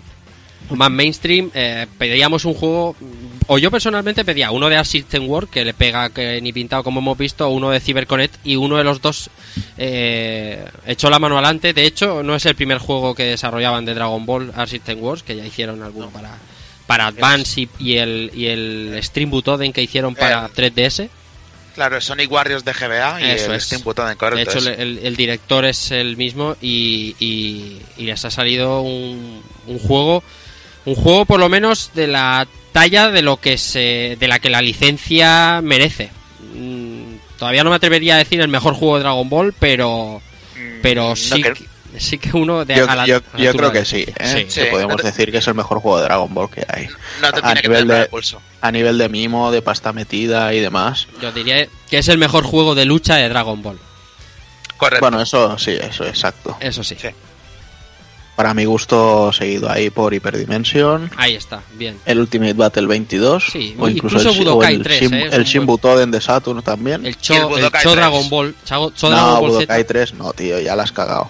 no, el Cho, el no. Show Dragon Sí, Ball, el el Show Show Dragon Dragon Ball sí que estaba bueno. bien. No estoy de acuerdo, tío. El Budokai 3 está muy bien. Hazme caso. Que sí, también está. No, esto, un Dragon Ball Tekken no, no molaba. Y además eran el mismo personaje todos ahí, reutilizando los movimientos a saco. Simplemente cambiaba un poco el skin y ya está. ¿no? Pero no me refiero al Tenkaichi, me refiero a Budokai 3. Sí, sí, el Budokai 3. Sí, sí. El que salió para la edición Platinum con más personajes y el opening en Japo, y etcétera, etcétera. Sí, sí, lo tengo por ahí también. Pero bueno, vamos a dejarnos ya. Si un caso de divagar de los buenos que fueron los antiguos y tal, Hmm. queda bastante claro que este es de los mejores, si no el mejor. Sí. Cuarta lucha, ya hemos dicho. ¿Y qué nos cuentan esta vez? ¿Nos vuelven a narrar la misma historia? No, ¿verdad? Esta vez. No, esta vez no. No, para nada. Se han sacado Esta una vez- historia. de esta la vez hasta el señor Toriyama ha hecho lo que viene haciendo últimamente. hacer los un huevos. diseño de mierda para un personaje nuevo. No, hombre, no me digas eso. No me digas. Le dicen, señor Toriyama, con un garabato. No me digas eso. come. Lo que sí que ha hecho es ahorrar en el rediseño de ese mismo personaje, pero eso entraremos después. Pero estaba claro que una de dos, en Dragon Ball o cuentas la misma historia una y otra vez, o te la tienes que inventar, como ha hecho Xenoverse y Xenoverse 2, que ni tan mal, como ha hecho Dragon Ball Heroes, o como hace este Dragon Ball Fighters, que es una historia muy menor, muy, muy menor, eh, pero suficiente excusa ya no solo para, para incitarte a jugar un modo historia, sino eh, la excusa que te invita que sepas por qué tú controlas al personaje, ¿no? Ahí se han sacado Sí. un poquito bien. Lo que pasa es que la historia no tiene ningún peso en absoluto. No, ninguno, pero me parece la mejor solución, la verdad, porque en vez de estar usando siempre la misma historia que conocemos mil veces de la serie, pues tirar por algo nuevo, aunque sea un poco regulero, como no. Que hay películas peores, desde luego, pero bueno, Vamos a hacer clones de todos. está bien, sí. te, te da una excusa para jugar, como dice Rafa. Sí, no, la verdad es que se hace, bueno, pues eso, llevadero y se va viendo, la verdad es que hay algunas escenas que son bastante molonas, pero bueno, no, no le podemos pedir mucho más. La verdad es que dudo que alguien se haya comprado este juego solo por el modo historia, aunque hay que decir que hay escenas de la antigüedad que las han recreado muy bien. Sí. Algunas incluso muchísimo mejor que el anime, ¿eh? sobre todo si pensamos en cosas de Super. Sí. Madre Sí, mía, desde pero, madre mía. Pero esto qué es, tío, esto qué es. pe- pe- ¿Quién pero- pero, Vamos Rafa, a ver, yo Jordi, este tú que y- me habéis mandado aquí, ¿quién es? Por favor. Pero Rafa, tú y yo que somos aquí los que vemos Super, ah, vimos hace poco un vídeo y dijimos, esto está mejor que en el anime. ¿O no? Efectivamente, sí hay cosas que están bien mejor que en anime, pero mucho mejor que en Z también, claro. Sí, Claro, porque tanto lo que pasa en pues. Z tiene la excusa de que era animación de hace 20 años. Eso es, claramente. Ya me contarás la excusa que tiene la de Super. Pues eso, que es animación de hace 20 años. Eh, que troll barato, tío. Bueno, pues nada, dejándonos un poquito, para los que no sepan, la historia simplemente nos plantea que Goku pierde la memoria, tiene una amnesia, ya sabéis, típico guion cliché de RPG Japo. Y entonces es como que nosotros estamos dentro del cuerpo de Goku, somos su conciencia. Y eh, se despierta, pero no tiene sus poderes, así que tiene que ir recuperándolos, luchando poco a poco con clones y de paso rescatando a sus compañeros entre los que este espíritu se podrá ir pasando de uno a otro, que será la excusa para ir controlándolos. O sea, bueno, como decíais, muy absurdo, pero bueno. Sí. Y al final van apareciendo pues viejos conocidos como Cell, como Freezer, etcétera, etcétera. Y eh, incluso tendremos la historia narrada en, en- en tres arcos, ¿no? El primero que era el de los Saiyans, Sí. Sí. el segundo de los villanos. Sí. y el tercero que cuál era. El, el, el, el, el- el tercer arco era el... Ah, ya se pillan bragas ahí, ¿eh? ah, Ahí, no, no llega ahí. El de las horas de la historia, que diga Soul. No, no, ah, ahí no, ahí no. Se pilla muy en bragas. Conclusión. Lo- la.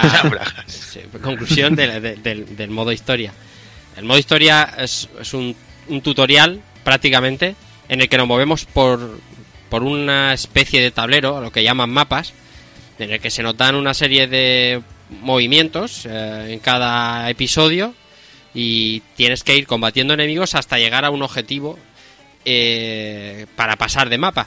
Durante ese camino tú puedes elegir contra quién luchas, si vas a hacer eh, combates de tutorial o si quieres eh, incorporar algún personaje a tu plantilla, ¿no? Porque nosotros, como has dicho tú, Takokun, partimos con Goku y vamos poco a poco yendo por los mapas eh, como salvando compañeros, ¿no? De esos ataques, de esos clones que decías tú, y añadiéndolos a nuestra plantilla.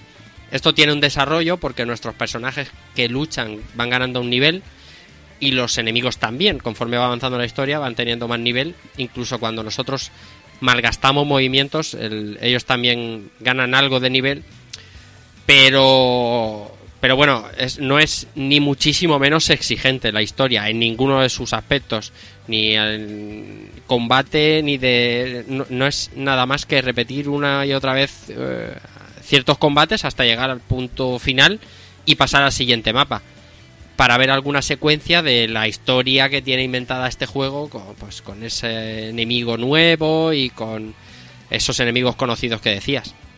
Sí, al principio la verdad es que el rollo del tablero está bastante entretenido. A mí me, du- Pero me ahora que vas recordaba a Budokai 2. más y más mapas se hace un poco pesado. Los puntos de mapa es muy difícil que te quedes sin. Ujú. A no ser que te pongas a dar vueltas como un gilipollas sin sentido. Sí. Pero bueno, no Sí. sé. No, no, no. de todas hay- maneras, bueno, como, como veo que no habéis querido aceptar al final la patata caliente, para que nadie se quede con la duda, el tercer arco es el de los androides. Eso Ahí. es. Pues ya está. Pero bueno. Venga, seguimos con el modo historia, va. Cuéntanos más cositas de este modo historia. Y poquito más, ¿no? El- el- el- el- la jugabilidad es, es esa, es eh, enfrentarnos en una centena de combates hasta, hasta completar la historia según los puntos de vista. Pero ya te digo, a mí lo que más me pesa de eso es que no supone ningún reto. Ojo, una vez pasas el modo historia, todos los modos historia, puedes poner un modo difícil donde la IA pues, empieza a poner a complicarte un poco. Pero las Y primeras además, y además desbloqueas un personaje nuevo. Sí, señor, pero sí, no, señor. tampoco. No. Es el que decía ese personaje oculto. Pero el asunto es que estás. mm, yo calcularía unas 15 o 20 horas, más o menos, haciendo combates de tutorial que, que los que son jugadores. A lo mejor al. al- al- Y además, además lo que a mí me ha molestado es que se repiten. O sea, en cada Ah, capítulo muchos. repiten los mismos tutoriales varias veces. muchos, muchos, Sí. sí. Y, y es un paseo además. No- Muchos. Eso cansa, ¿eh? eso cansa. Pero bueno, Sí. mm, eh, también es verdad que entiendo que lo compra el fan y tampoco. También Sí. le sabe pasar un poco por encima Exacto, esto. o sea, hay que tener en cuenta que este juego lo van a comprar muchos críos, o sea, los padres para los críos y cosas así, o gente simplemente que le molaba Dragon Ball y Claro. no, no tiene por qué ser una experta en juegos de lucha. Claro. Lo que a mí del, del modo historia sí que hay una cosa que me parece que está muy desaprovechada, que es todo el tema de, de las habilidades que podemos equipar en función de, Sí. de las que vayamos recogiendo por, eh, por todo el mundo en los combates. Y no sé, es que hay un montón realmente de habilidades, pero se quedan para eso, para el modo historia, que la verdad es que pasa un poco sin, sin ninguna necesidad de ello. Sí, Entonces, no sé, quizás si, si hubieran hecho que pudieras rollo exportar el personaje para usarlo en online, como no sé, como en el Street Fighter Alpha, el modo World Tour aquel en el 3, que te ibas eh, pillando habilidades, eh, que si ahora hacer un, un cancel de técnica super y cosas así, no sé. Creo que todos estos trades, que no son tan complejos como el que he mencionado, pero bueno, eh, hacer más daño, absorber un porcentaje del combo, eh, no sé, Pero ¿sabes lo que recargas más pasa? rápido, etcétera, etcétera, ¿sabes? Te, te daría un punto de customización de tus personajes. Sí, para pues el lo que online pasa es que podría- al final en el online pasaría lo siguiente, que ya ha pasado en algunos juegos como puede ser Raging Blast y de hecho hasta en el mismo Budokai 3 que hablaba antes Sound hay unas ciertas cápsulas, por ejemplo, si hay un ataque que está muy roto de, de Gohan, ¿no? El, el Kame el definitivo. Y tú te pones todas las cápsulas a, fortalecer super, super ataque nivel 3, pues te lo pones tres veces y claro, y ese Kame te quita media barra. Sí. Que es lo Que se ha hecho se ha hecho un montón de veces. Yo casi agradezco lo contrario, ¿sabes? Que, que el combate sea limpio. Que, que, Sí. que no puedas tener una app, que un upgrade que yo no tengo. Yo ahí estoy de acuerdo porque justamente eso, en el Budokai 3, como comentabas, te cogías un Goku nivel 4, le subías a tope la fuerza y era una bestia. Hmm. Y le- le- ese pequeño toque de rol rompía un poco el balance del juego. Hmm. Sí que es verdad. Eso bueno, son puntos de vista, pero vamos, que, Que sí que mm, el- es- es- hubiera estado bien a lo mejor eh, poder portarlo. Ent- entiendo, entiendo lo que decís, porque si algo le pasa a los juegos de Art System Works es que están rotos por todos lados. y O sea, este no todos es una excepción. No recordamos el Sinceramente. Tonoken o, o incluso el Sengoku Basara X, que son los casos más extremos que yo me he encontrado. Efectivamente. Pero aquí también ocurre, y de forma muy bestia, pero bueno. Sí. Eh, entonces no, sí, no me lo quiero ni imaginar si, si además pudiéramos potenciar con guarreos extras a, a algunos personajes. Tú sabes que ocurre que está roto porque sabes que llevas a un personaje que está roto, ¿no? No tengas Sí. duda. Vas al Yancha ahí. Sí, y, so- y- y sobre todo, exacto, sí, sí, pero bueno, Yamcha, pues, yo lo digo porque es divertido, o sea, tienes está como roto que compensar como- un poco más, buscar más el- el- los timings de, de las técnicas para hacer el, el de drop estos completos y luego meter la super. No sé, lo siento, lo noto como un poco más convero. Al Lord Chancha, tío, madre mía. Madre Si es que, ay. Sí, ya te digo yo, Yamcha, eh, Piccolo y Vegeta. Tiera, todo tiera. Yo llevo tier Z, la de Wit, hombre, por favor. Claro, tío. Tú llevas ahí efectivamente el tier top. Sí, Correcto. sí, sí, sí. Bueno, yo es que soy de, de, ya sabes, de, del Dragon Ball antiguo. Y, y la verdad es que he hecho, de, he hecho de menos algunos personajes como Muten Roshi y cositas así. Krillin, por ejemplo, me, me parece penoso. O sea, ya de por sí los personajes tienen dos técnicas. Una haciendo el, la me- el medio círculo hacia atrás y otra haciendo el medio círculo hacia adelante. Quitando las de energía que hacemos con la X. Hmm. Pero Krillin es que se pone a tirar eh, monchetas mágicas con, con una Y tira y piedras. con, y con la otra, sí, bueno, tira piedras al enemigo. Y con la otra hace como un holo- como si fuera un holograma en plan, te voy a atacar por arriba. Pero en realidad no sirve de nada. Hmm. No sé, personaje que se lo han cargado mucho. Con el buen recuerdo que tenía yo del del Krillin del Dragon Ball de, de Mega Drive, del Apple II Destiny aquel, Sí.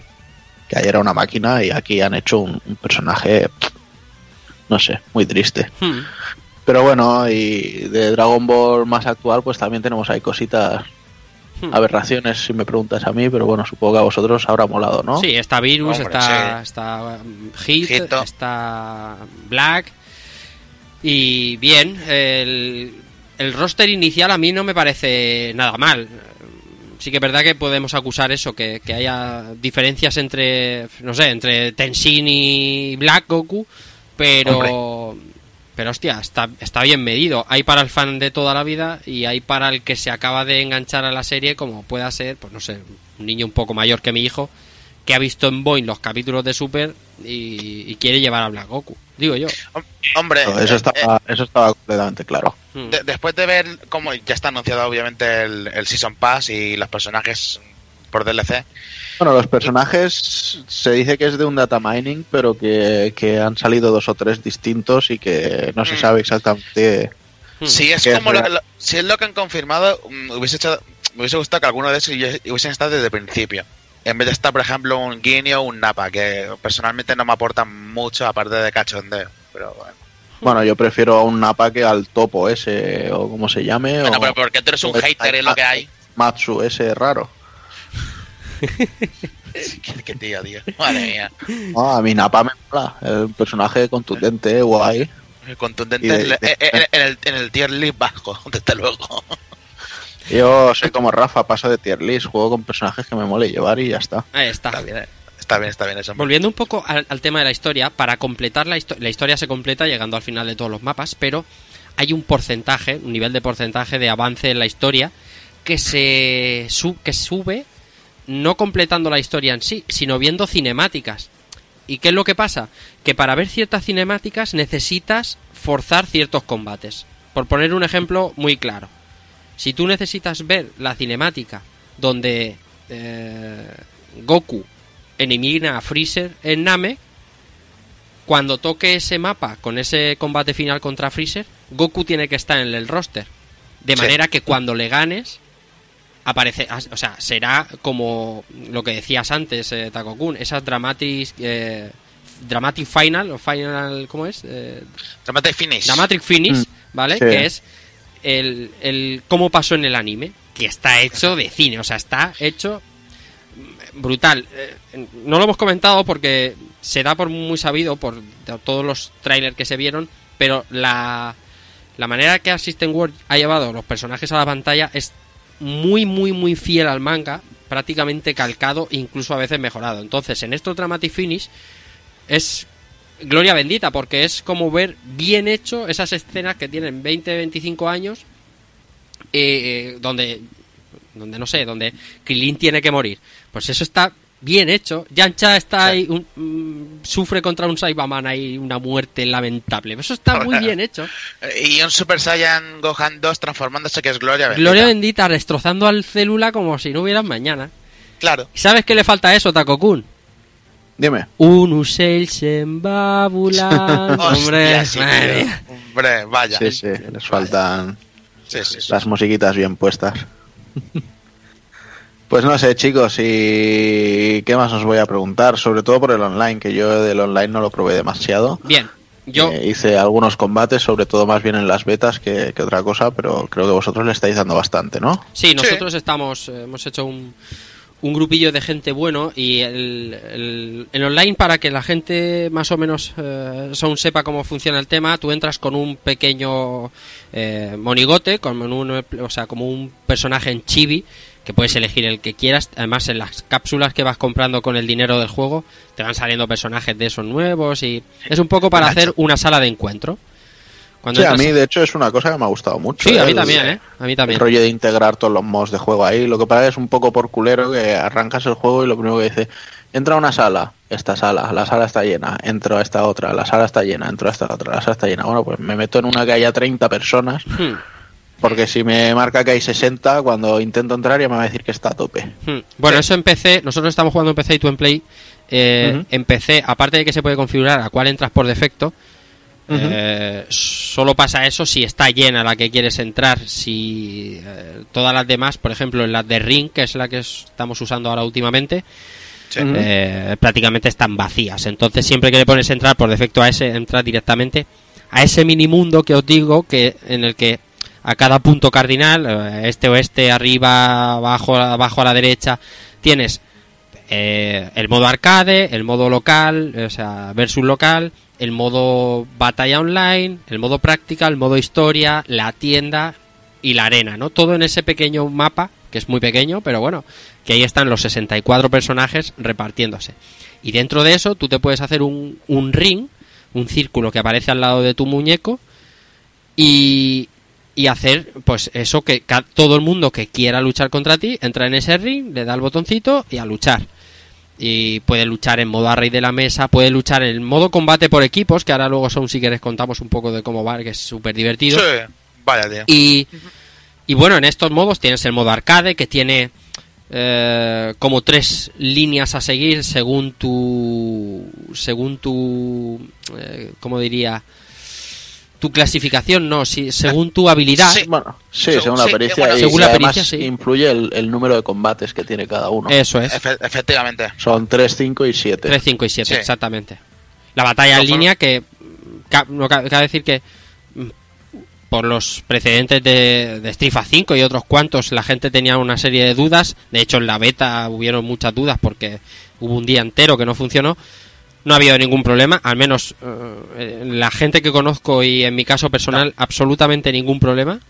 Eh, so- solo, solo los primeros días, eh, como decías, habían, hay unos ciertos servidores y, y estaban llenos, pero vamos, que entrar a lo mejor te costaba 10 segundos en vez de 2, pero nada más, lo- encuentra matchmaking muy rápido, los combates suelen ser bastante estables, hay mucha gente que tira del cable, que eso molesta un poco, porque aún no hay sanción al, al, al, al hacer un, un rage kit, Pues no he escuchado que la gente se lleve las manos a la cabeza como se hicieron con el Street Fighter 5. No, verdad que no, es verdad, eso es cierto, eso es cierto. Pero sí que hay muchísimo, ¿eh? Muchísimo rage kit, o sea... Sí, hay, hay, hay mucho. Hay vídeos circulando de gente. mm, Compilaciones enteras de gente haciendo Rage Kit ahí a, a la bestia, desde luego que sí.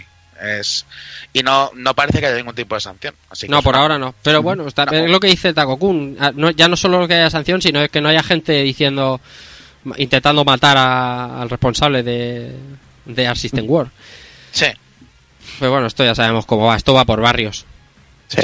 En definitiva, Takokun, el, el online por ahora de cine. Mm, Y, y me imagino que se mantendrá porque intuyo, por la repercusión que ha tenido el juego y las ventas que si quiere comentemos un poquito y tal, eh, va a tardar en bajar de, de, de esos jugadores concurrentes y de ese nivel de estabilidad porque el juego ahora mismo es eh, top top. Sí, sí, de hecho ya como hemos comentado antes, o sea, ya se ha anunciado que está en el, en el Evo de 2018. O sea, Sí. se nota que aquí han, han metido pasta, bueno, y, Sí. y parece que es el, el sustituto de la saga Marvel Versus en el Vaya. Evo. Sí, sí. Y no sé qué nos dejamos. Eh... aparte- Pues- Yo creo que poca cosa, el 3 por equipos ese que comentabais. Ah, sí, los mira, mira, eso lo vamos a comentar. DLC. Eso no sé. vamos a comentar eso. El 3 por equipos, Sound, que esta semana hemos echado alguno, eh, eh, consiste en cada uno, en vez de elegir tres personajes, hacer un 3 versus 3, cada uno elige un solo personaje. Efectivamente. Un solo personaje y te, y te metes en uno de los equipos. Se forman tres equipos, dos equipos de tres personas. Y tú te metes como un personaje en un equipo. Vale, pues el combate lo empieza el jugador 1 contra el jugador 1 del otro equipo. Y en cualquier momento pueden sacarte a ti. Pueden sacarte a ti o puedes sacar tú a otro, a uno de los otros dos compañeros. Y es muy divertido porque no sabes en el momento de que vas a entrar. Puedes entrar en el peor momento de la historia, como, como, como le pasó. Estaba contando antes aquí fuera de micro, de, de empezar a recibir un especial de Freezer y sacar a un compañero mío para que muera lamentablemente y sobrevivir como un héroe. claro que sí. Pero es, es muy divertido. No es el adalid de, la jugabilidad No, y del verdad. y de tal, pero ese modo es muy divertido. Y luego, a nivel jugabilidad, Takokun, que de esto sabes tú más que nosotros dos de aquí a Lima, eh, que no hemos profundizado mucho, nos quedan nada, cinco minutitos. El juego es muy, muy accesible. Todo el mundo puede hacer cosas porque el juego está pensado para que mm, un aporreador de botones vea Algo. cosas, vea cosas en la pantalla, ¿no? Vea Sí. Kame, vea hostias, vea un combito. eh, incluso está el famoso autocombo este que, que es muy inútil, pero está ahí. Sí, y luego no, es, está. no es que haya un autocombo, es que hay tres autocombos. Sí, sí, Sí, pero, sí, pero que es muy fácil hacerlo, que lo puede Sí. hacer. mm, A- a- además, en las medias lunas las, las detecta muy fácil, entra, entra fácil. Sí, sí. eh, De todas maneras, a mí los autocombos no me molestan porque realmente hacen un daño normalito. Nada, o sea, si te lo Sí. comes, pues mira, o sea, si te hace un autocombo hasta te ha hecho un favor. sí. Porque Sí. si te pilla alguien que sabe jugar un poco, o sea, te hace un combo que de 100 no baja. Hmm. Y, y ahí sí que dices, hostia, podrías haber hecho un autocombo y dejarme en paz. Ujú. Sí, Sí. sí. Así que no sé, a mí no me molesta demasiado, pero sí es cierto que una opción para cuando creas una sala de decir autocombo on, autocombo off hubiera estado guay.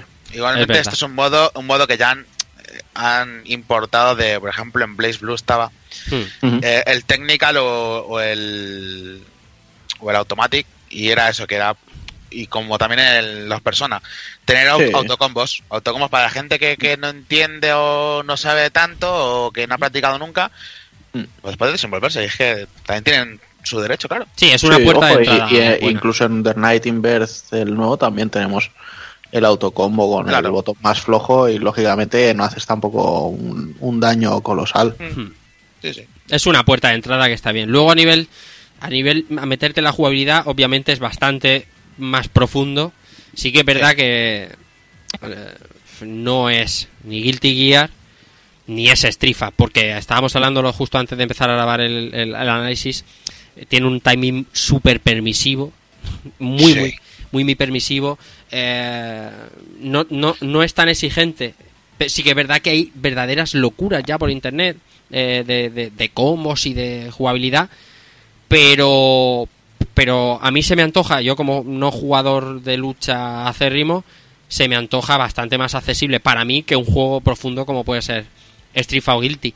Eh, creo que el, que el balance está bien, más que nada porque si haces un juego tan difícil, tan difícil no, tan exigente como Guilty Gear, eh, a lo mejor la, el tirón de la licencia Dragon Ball ya no es tanto, ¿no? No sé. Mm. Sí, exacto. sí hubiese sido así sí. hubiese sido más técnico la puerta de entrada ya mal Claro. Sí. Y bueno, y que tampoco le faltan cosas, ¿eh? Porque tenemos el, el rollo este del Dragon Rush para lanzarnos contra el enemigo, luego Mm. tenemos otra versión que avanza esquivando las, las ondas de energía. Sí. Está el rollo de poder hacer un teleport y aparecer por detrás y pegar un golpe. Claro. Los, los air eh, combo estos para empezar un, Sí. combo en el suelo y lanzar al Eh, enemigo al eh, aire. eh, lo- los breakers que tienen en otros juegos de Assistant War para Sí, recargar que la es- energía entera el rollo Roman Cancel este también, no sé, Sí, tiene, no. tiene bastantes cositas. Eso es, eso es lo, lo que, bueno, eh, es, es el breaker, o sea, lo de te sale un rayito de, de Sí, energía. con... Sí, Y no es exactamente un Roman Cancel, pero sí que lo que te hace es eh, que, que saca, te saca el enemigo de encima y, y te va rellenando todo el rato la, la energía, aunque te peguen. Así que eh, está muy bien. No te meten cosas tan técnicas como un Roman Cancel o...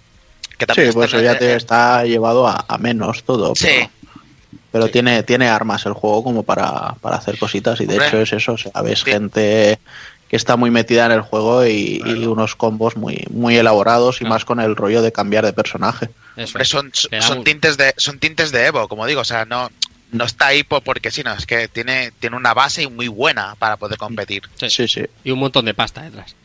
Sí, Y, también. y la, y la posibilidad de meterle un Kame o un Final Flash a otro en la puta boca y decir, fan- le pone ahí Fatality, bueno, ¿cómo era? El fan, finish. eh. Eh, Dramatic Finish ahí. No, Dramatic Finish. Dramatic no, Dramatic Finish es el de la historia, el otro es. De- eh, des- destructive. Destructive Finish. Finish, ahí, te mueras ahí en la miseria. sí, sí, sí. Oye, Bueno, chavales, Taco Kun, llevamos, nueve- llevamos la 29 media hora minutos ya 55 y el cero segundos. Nos va a matar. Jordi, 29 minutos 55 segundos, esto es gloria sí. bendita.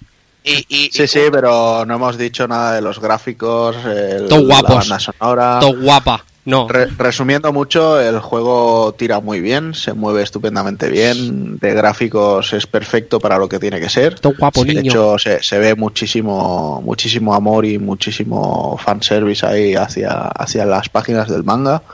La banda sonora es de escándalo, no tiene nada, ningún tema oficial de Dragon Ball, ningún tema licenciado, que llegarán. pero, pero El se 11 de nota marzo. ahí Art System Works y que otra cosa quizá no, pero a niveles musicales no van descalzos los muchachos. Y aquí un dato de mierda que quiero meter. Eh, Para ser un juego de lucha en PC, que no está la comunidad ahí muy bollante, tiene una media concurrente de 10.000 personas jugando siempre, así que nada mal. Para ser Sí, un es que juego de está, está muy barato en CD Case. Sí, pues de, de puta madre. Yo, que crezca la comunidad, desde luego. Pues nada, chicos, no sé si queréis decir algo en plan conclusiones. Yo Nada, voy a empezar con la mía, si os parece. Sí, Y es que es un pedazo de juego de lucha. Eh, quizá no es tan técnico como decíamos, como un Street Fighter, pero lo podemos equiparar quizá a un Marvel, que sea menos, menos lioso. Sí. Y la verdad es que ha sido una grata sorpresa, un juego fuera coñas con, con las broncas que tengo yo con Dragon Ball. Es un juego que está muy a la altura de, de lo que es la, la leyenda de este manga y el que todo fan estoy segurísimo que está esperando y que pocos habrán quedado decepcionados, por no decir ninguno. ¿algo más, Soul? Pues el Dragon Ball que nos merecíamos todos los fans, yo creo, y que llevamos años pidiendo y deseando, en vez de estar tirando de juegos Mugen como Hyper Dragon Ball Z o Fan, un juego oficial a la altura. Y que se agradece muchísimo, desde Sí. luego. Yo diría que cuando, cuando jugábamos uh, Buyu Retsuden o Super Butoden 2, realmente lo que queríamos jugar es a, a esto, pero aún no lo sabíamos. Tato guapo niño, para que, para así, para que, para resumirlo mucho. Para que se entienda, ¿no? Sí, sí. Sí. Bueno, pues venga, vamos a dar paso al resto de pulpos que... Bueno, y creo que son repite para analizarnos ese Monster Hunter. Efectivamente. Así que venga, estaré. vamos a, vamos a hacer el cambio. Venga.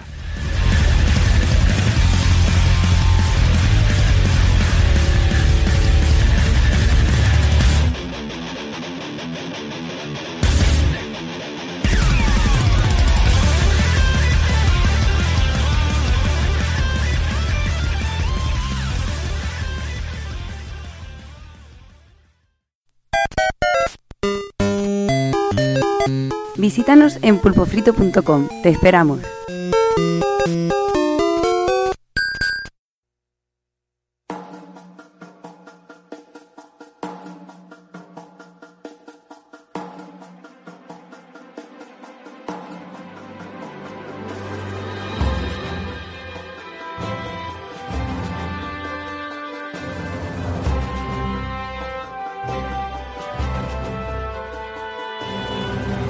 Hablar un poquito de Monster Hunter World, ¿no? Eh, decir que, un nuevo argumento, la quinta flota arriba al nuevo mundo tras un encontronazo con el dragón anciano Zora Mazgaros. A partir de aquí empezaremos a explorar un nuevo territorio desde Astera, la que será nuestra primera base de operaciones y empezará a evolucionar lo que es el mundo de, Monster Hunter. Un mundo que, como veréis a lo largo de la review, ha evolucionado muchísimo desde, y ha llovido muchísimo desde el primer Monster Hunter que, que salió en Play 2 y que es el que jugué yo sobre todo, el que jugué muchísimas horas junto, junto a Jordi, junto a Zero y, y Hazard, que, que coincidimos en alguna, en alguna sesión con aquel, con aquel modem que traía la Play 2 que teníamos que montar de manera exterior. Y nada, poco más que, que decir. Vosotros eh, tenéis mucha más experiencia en la saga. Yo la verdad es que ya toqué los de PSP un poquito, así por encima, pero no me, la verdad que hacía, hace mucho tiempo que no, que no le pegaba y el cambio del primero a este es bastante brutal. Uf, vaya. Sobre todo hay que decir que en, en lo que se, a historia se refiere. Antes era Sí. un jugador que llevaba una ciudad, nos mostraban un pequeño vídeo y ahí ya pues te decían, Mm. hostia, eres el chico de los recados, vete a buscar setas, vete Sí. a, a hacer una, una red, vete a hacer una poción, vete a- y joder, yo cada vez que, que cogía un Monster Hunter y me empezaban así con estas misiones, me daban Sí, ganas de Golden Fist. a la mierda, tío. Sí, vete a pescar Consigue Golden Fist, tío. Consigue Golden Fist. Pero no me acuerdo de eso, tío. Todo era eso, todo era eso. Y este, joder, han metido un modo historia con sus vídeos, sus, sus momentos épicos, un Personajes. doblaje- bueno, Mm. sus personajes, eh, un, de- un doblaje de castellano. Eh, bueno, castellano, wiberiano, francés, eh, hay unos Japonés. unos. Japonés. Sí. Eh, no sé si, bueno, si supongo que, claro, nosotros lo escuchamos en castellano, en español de España, eh, gente de, del otro lado del charco lo escuchará, tendrá otro doblaje que... No, no, no, no. Tiene el nuestro, tiene el nuestro. Ah, Sí. bueno. Bueno, de, de decir que nada, pues ya hablaremos un poquito de, de lo que es el doblaje, pero la historia a mí me, me ha gustado, momentos épicos, brutales, Sí. y, joder. Mm. Y además, es, no es la primera vez, hay que decirlo. eh, el- Hay que decir que el primer Monster Hunter, el primero, el segundo, incluso el tercero, en sus plataformas no tenían per se una historia que te tirase de ti, o es simplemente el chico de recados. Fue a partir del cuarto Monster Hunter que sí que empezaron a, a meterte un poquito historia de ir con una caravana y con gente, pero era algo como muy secundario, no, no, no, no que no tiraba de ti, no, no era algo épico ni, que- ni que fuese ni que fueses tú algo importante. Aquí en este Monster Hunter World, de verdad que la historia, para lo que es un Monster Hunter, tira de ti, te implica, hace que, que estés metido en el ajo, te quita mucha basura de relleno de recolección y se agradece muchísimo que, que de verdad quieran meterte, hacer, hacer de los bichos algo grande y algo épico, verdad. Es que además te funciona, te funciona como un magnífico tutorial. Correcto. Te explica, te explica cómo cazar los monstruos de una manera fácil y además vas directo a lo que es la diversión en sí del juego. Que es rastrear monstruos, esconderte, matarlos, aprender sus puntos débiles, que hay cantidad de... Es que la cantidad de opciones es una puta locura y lo que tú dices sobre todo. Yo me acuerdo del farmeo en el primero que era, era llegaba a ser un horror y el, Sí. las misiones como el Golden Fist que te, que te provocaban auténticos traumas. ¿Sabes? Y es que, y es que bueno, aquí ves que farmear encima es fácil. Además, es muy, muy, muy fácil. Sí, sí. Y joder, dices, eh, es que lo han facilitado todo para que sea el juego mucho más, más divertido y directo desde nada más empezar. Yo es que ya, bueno, yo al único que he jugado, como dices tú, eh, al primero, y es que el primero me parecía, joder, me acuerdo de te enfrentabas al primer Yankutku, Sí, que, que es que allí no te daban ni armadura, o sea, tenías que ir bu- buscando objetos para ganar pasta, y entonces ir comprándote la, la- la armadura más mierda de todas, y igual te tenías que hacer 200 misiones de setas, y, y de matar mus- mosgorrinos de estos, tío, y, y de, y de todo para conseguir una, la mierda armadura, y aún así, te ibas a por el Yankutku, y te y ponía. joder, te, te daba un coletazo, te daba un picotazo, te envenenaba y a tomar por culo. Y tenías que. Me acuerdo que nos tiramos siglos para poder matarlo y ya empezamos a poner trampas que se cayera. Buah, madre mía. Madre para eso necesitabas que hacer un montón de misiones, ganar dinero, eh, hacer estrategias. Yo en este no lo he visto tan tan estrategia, lo he visto más a porrear botones, cargarte el monstruo que, que estrategia. Como, como Y luego me acuerdo de que íbamos tomasillas y, vi- y venía un tío super bestia para cargarse un rátalo, ¿sabes? Hmm. Venía un japo de estos locos y madre mía, qué locura, tío. Qué tiempo, sí, claro que sí. Bueno, vamos, vamos con el juego en sí. Ah, sí. Vamos con el juego así. Empezaremos seleccionando personajes. eh, bueno, escogiendo hombre, mujer, los rasgos, que la verdad que un editor que está muy chulo. Está decente, la verdad es que sí. Sí. Sí, Había un DLC, ¿no? De también que podías bajar peinados y esto. Un, Sí, de- un un par de- de- un de- sí, un DLC por reserva que tenía un par de peinados y, y cicatrices, creo, y pinturas. Bueno, también hay dos peinados gratuitos, que es el del, el del líder de la tercera flota, ¿es? Me parece que es el, Sí. bueno, el, Eh, chaval, el chaval este que ha nacido aquí que tiene la voz del Mulder. Sí, eh, te viene el, el peinado ese o el de la tía de las misiones de investigación. También tienes el peinado ese. Luego tienes la- eh, cuatro gestos gratuitos del primer Monster Hunter que son, son buenísimos y épicos. Y sobre todo si se los pones al Ryu. Si le pones al Ryu el de pavonearse, es, es, es épico, tío, ver al Ryu con ese. Ah, Y Ahora, bueno, iremos. a eso. Sí, y sí. bueno, una vez seleccionado personaje, nos metemos ya en, en lo que es harina, que sería el, la equipación de nuestro personaje, que en este caso podemos escoger entre un buen, un buen puñado de, de tipos de armas, que las tenemos todas en el nivel base. Podemos escoger así la que queramos, que a mí me, me ha gustado mucho. Porque cada una tiene habilidades especiales, además de los combos básicos normales, que se convea con dos botones, uno de que dijéramos que es flojo y otro fuerte. Aparte, cada una tiene habilidad, cada arma tiene habilidades especiales y puedes activarlas de una manera pegándole a un monstruo o de otra, que son sensacionales. Y me parece que le da una profundidad el llevar un arma respecto a otra brutal al juego. Sí, las, las armas con truco, que se llaman. Sí, sí. Ahí está, ¿no? La misma, el arma que llevo yo, por ejemplo, tiene de todo, tío. Tiene unas locuras que son increíbles, pero Ya, bueno, Que después de venir del primer Monster Hunter te habrás sorprendido, ¿eh? El Ya cambio. ves, ya ves, ya te digo, ya te digo. Bueno, había jugado los de PSP y todo esto, pero es que no tenían la profundidad esta ni de coña. Ya ves. Hombre, decir de que el, coña. primer, el- que el primer Monster Hunter, el control, Ya era ves. con el- o sea, los ataques eran con el segundo stick. Hacia arriba metías los golpes, los, bueno, los tajos hacia abajo fuertes, hacia atrás metías los, los golpes que elevaban, digamos, izquierda derecha, pues un tajo de izquierda y aquí derecha, aquí, bueno, aquí con los botones X, X tria- eh, triángulo, círculo, y Mm. luego con el R2. Eh, en un principio yo lo, hostia, para apretar el R2, para hacer algunas combinaciones, Luego hay otros, otro- otras armas que usas el, el L1, otras, bueno, el L2, hostia, es un poco lioso a veces. Bueno, lo que pasa es que te tienes que especializar y es lo que Sí, mola claro. también, que sean complejillas, tío. Y, y por ese motivo tenemos un modo de entrenamiento. Ahí está, ahí que está. lo- luego pasaremos, imagino. Y bueno, tenemos el arco para larga distancia, para ir troleando a los monstruos de lejos, que siempre va bien. Aunque ya ves, aquí embisten de, a lo bestia y hay que disparar cuando sepamos que, que no estamos expuestos, igual que la ballesta ligera y la ballesta pesada. Sí, eso es la Hay artillería. mucho- aquí lo que interesa sobre todo es el tipo de munición para el monstruo. Sí. Intentar buscar el elemento contrario y joderlo vivo. Y yo como soy un vago en recoger tanta mierda para mezclar y para llevar a munición, pues ni, ni las he probado. Yo la verdad que no, no me mola, bueno, no me va en este juego las armas a distancia, prefiero el, el pegar ahí cuerpo a cuerpo. Luego tenemos la cornamusa, que es un arma bastante peculiar, que esta puede generar efectos beneficiosos a nuestros personajes y a la Sí, cuadrilla. Y la verdad que es interesante, un arma interesante, sobre todo para apoyo. Y difícil de usar.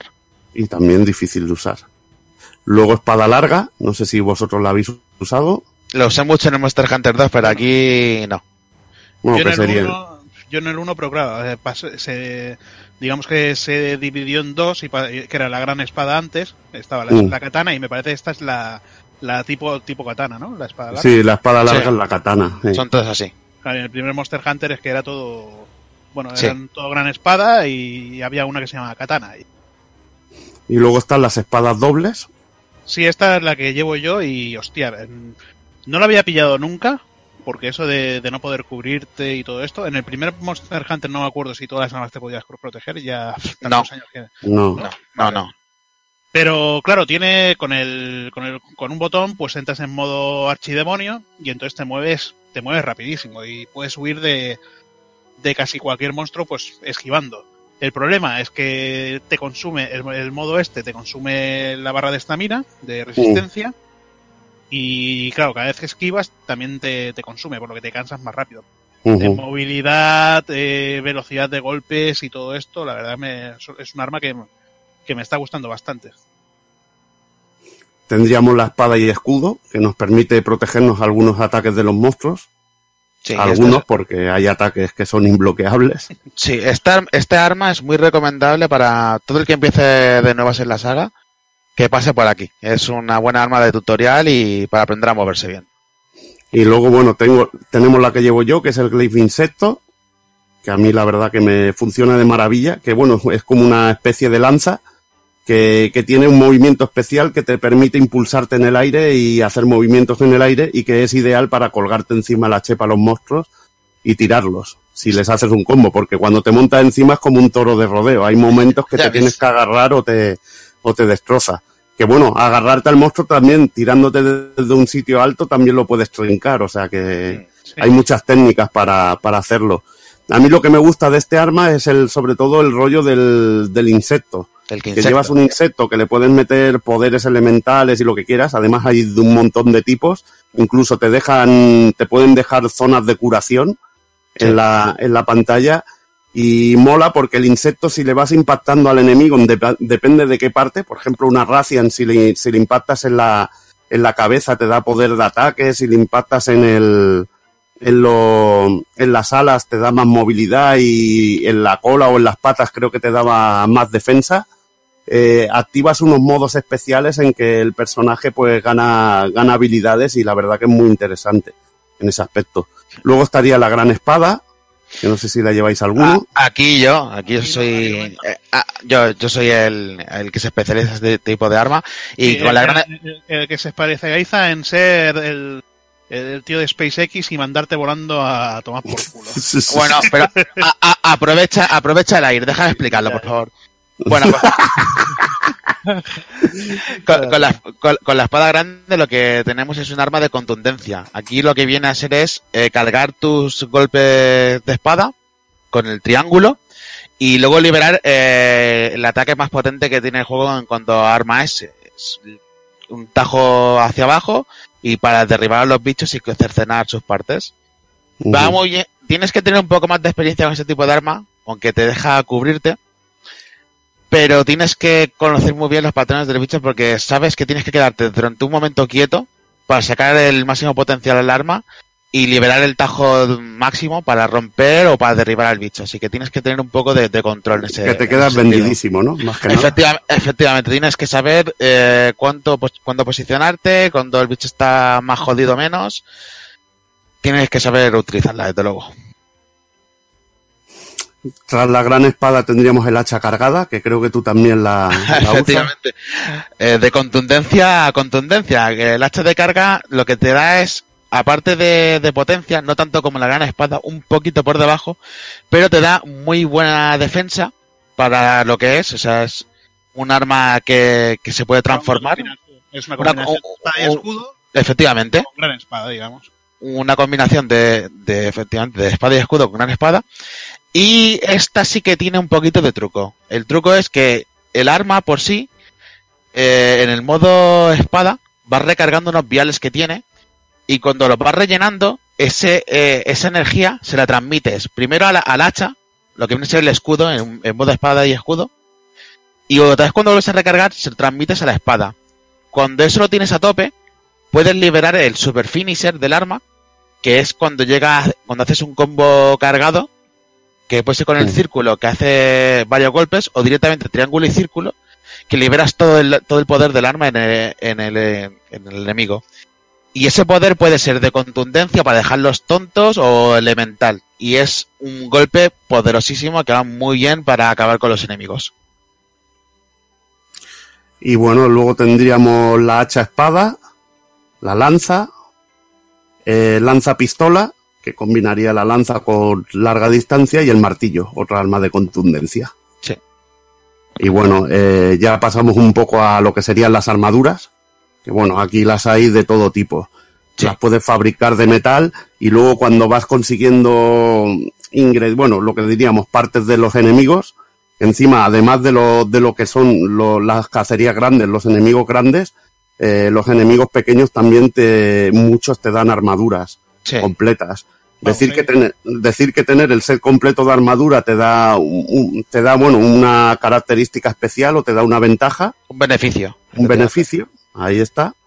Y que bueno, cada armadura tiene unos valores de, unos valores de, Elementales y de defensa. elementales de defensa contra un tipo de enemigo, ataques de fuego, ataques de agua, ataques de draco, etcétera, etcétera.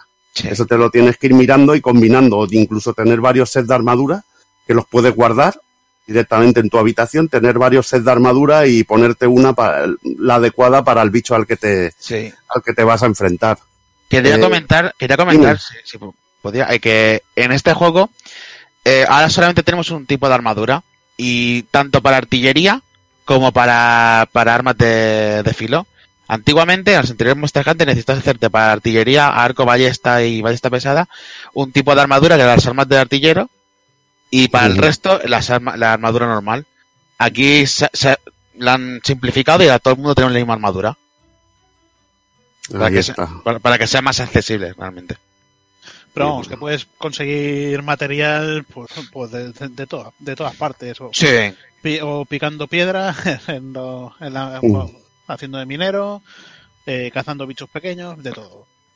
Y bueno, y, y decir que las armaduras empezaremos con las básicas y luego se irá ampliando el abanico a la medida que vayamos cazando bichos más bestias. Y bueno, cada una tiene un valor de valor de defensa y las podemos mejorar con esferas de armadura cuando las que las podemos conseguir en, en misiones o cumpliendo ciertos requisitos y la verdad que, que te sirven para mejorar una armadura normal y ponerla ponerla a tono, ponerla incluso más bestia de lo que era en un inicio. Hmm. Luego está la apariencia, que si te gustan más unas o otras. Que al Hazard, por lo que tengo entendido, le gusta llevar armaduras bonitas. A mí, a mí llegó una, bueno, tipo caballero oscuro de, de Final Fantasy, no sé si el primero o el segundo. Y ahí, ahí ahí me quedo la- con la armadura esa. Me da igual que tenga menos, menos defensa, menos ataque. Nada, siempre habrá un puto sound, ¿no? Que te mande volando con la espada. o sea. Efectivamente. Sí, es, más peli- es más peligroso, eh, bueno, el chaval que jugamos, Raiden y Sí. Sound, o sea, gasto más estamina esquivando sus golpes potentes que esquivando al monstruo. ya ves. Eh, en cambio, yo estoy en las antípodas. Yo busco la, la efectividad y la armadura, aunque no sea bonita, si me da los beneficios, me la voy a hacer seguro. Bueno, si mueres más. Luego decir que, que a partir de cierto momento del juego apa- hacen aparición las ciguas, que son como unos amuletos que nos dan cierto, nos pueden subir el nivel en defensa, en ataque o diversos parámetros. Sí. Eso para, me parece que hay antiveneno, antiestados alterados y todo esto. Est- Esto es decir que el que se ha comprado el juego de reserva, lo pilló por reserva, ya, ya tiene, antes de, de llegar a este segmento de la historia, una cigua. Ujú. Por sí, que es bastante buena, por cierto.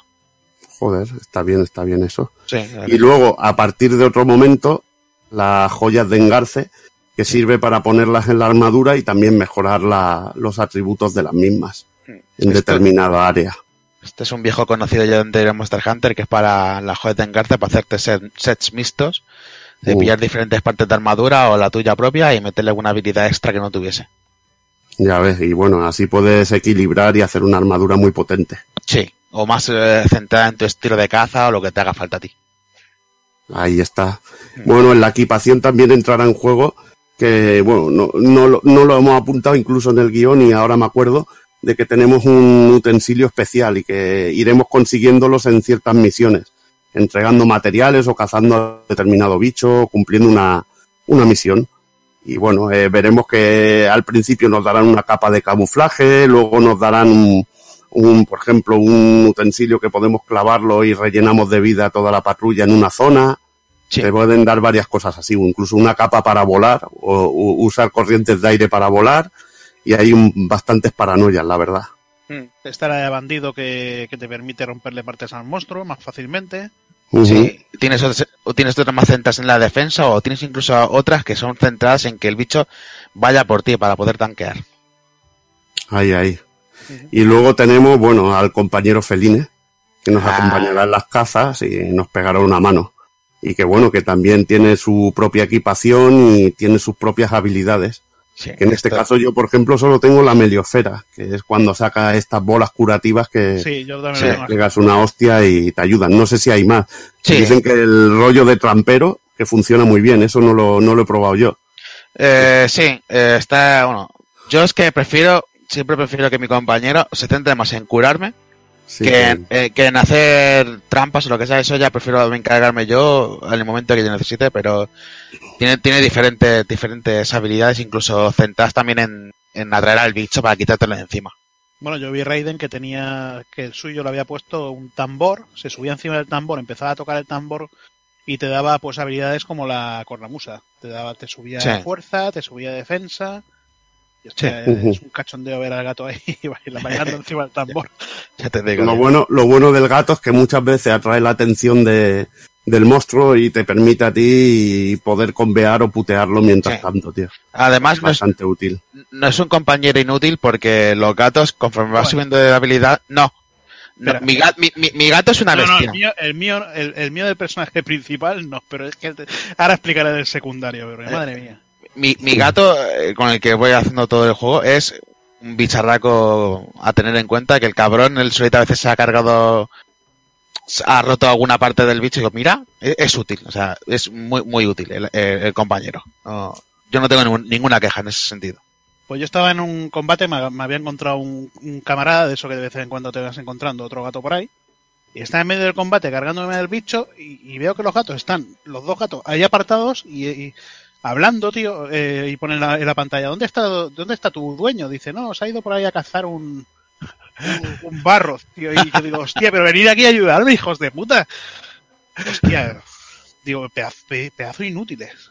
No, yo a veces me he encontrado, ¿os ha pasado que os habéis encontrado el gato de la gente con la que jugáis? Sí, sí. Sí, sí, sí. Yo me he encontrado el del compañero Optimus del Telegram, hoy mismo, y me ayuda en una cacería y digo, hostia, mira, muy bien, tío. Sí, sí.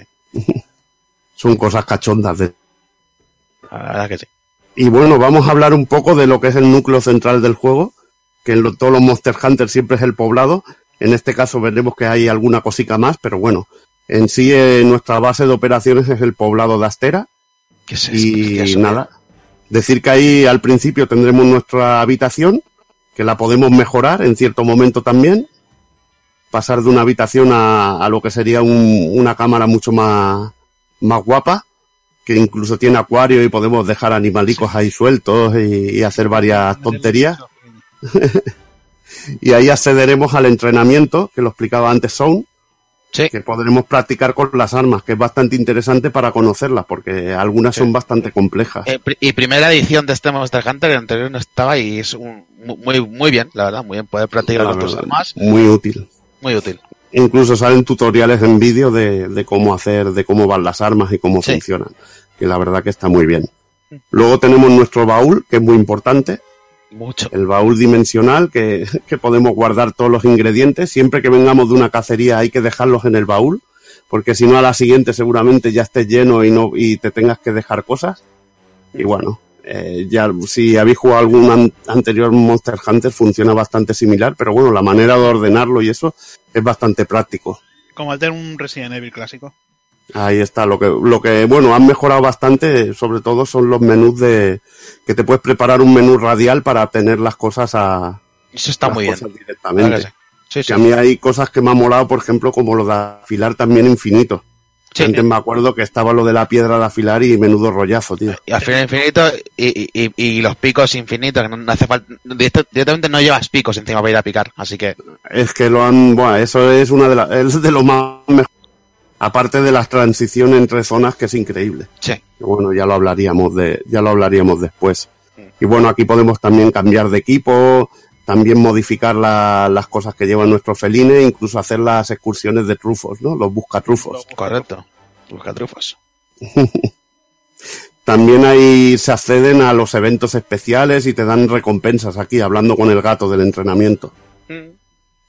Que bueno, que la, entre, que la recompensa por los 6 millones de juegos, 5 millones y 6 era bastante potente. Está bien, la verdad que sí. Está, está de- decente. O sea, Y bueno, hablando de cosas, eh, tendríamos el jardín botánico, que también se desbloquea al, al llevar una parte de juego, que es un lugar donde podemos plantar distintos ingredientes así básicos, que van muy bien para crear otros objetos.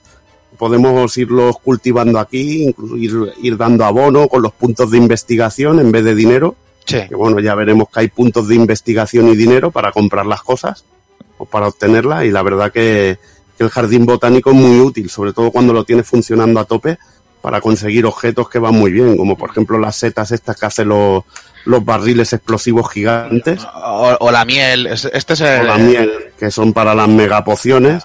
Y ya veremos que, bueno, lo de crear, lo de crear objetos, la verdad que lo han hecho súper básico y es súper fácil. Qué maravilla. Sí, sí. Fórmulas creo- y todo eso. Yo creo que aquí lo han, lo han hecho más que para la gente que estamos cansados de, de tener que combinar todo de, de los anteriores Monster Hunter. Uf, qué coñazo y, era. Más que, y más que nada, pues por eso, porque es, es un coñazo para, para hacerlo más asequible a la gente que a la gente nueva. Esto. Han, han quitado una, una de paja increíble.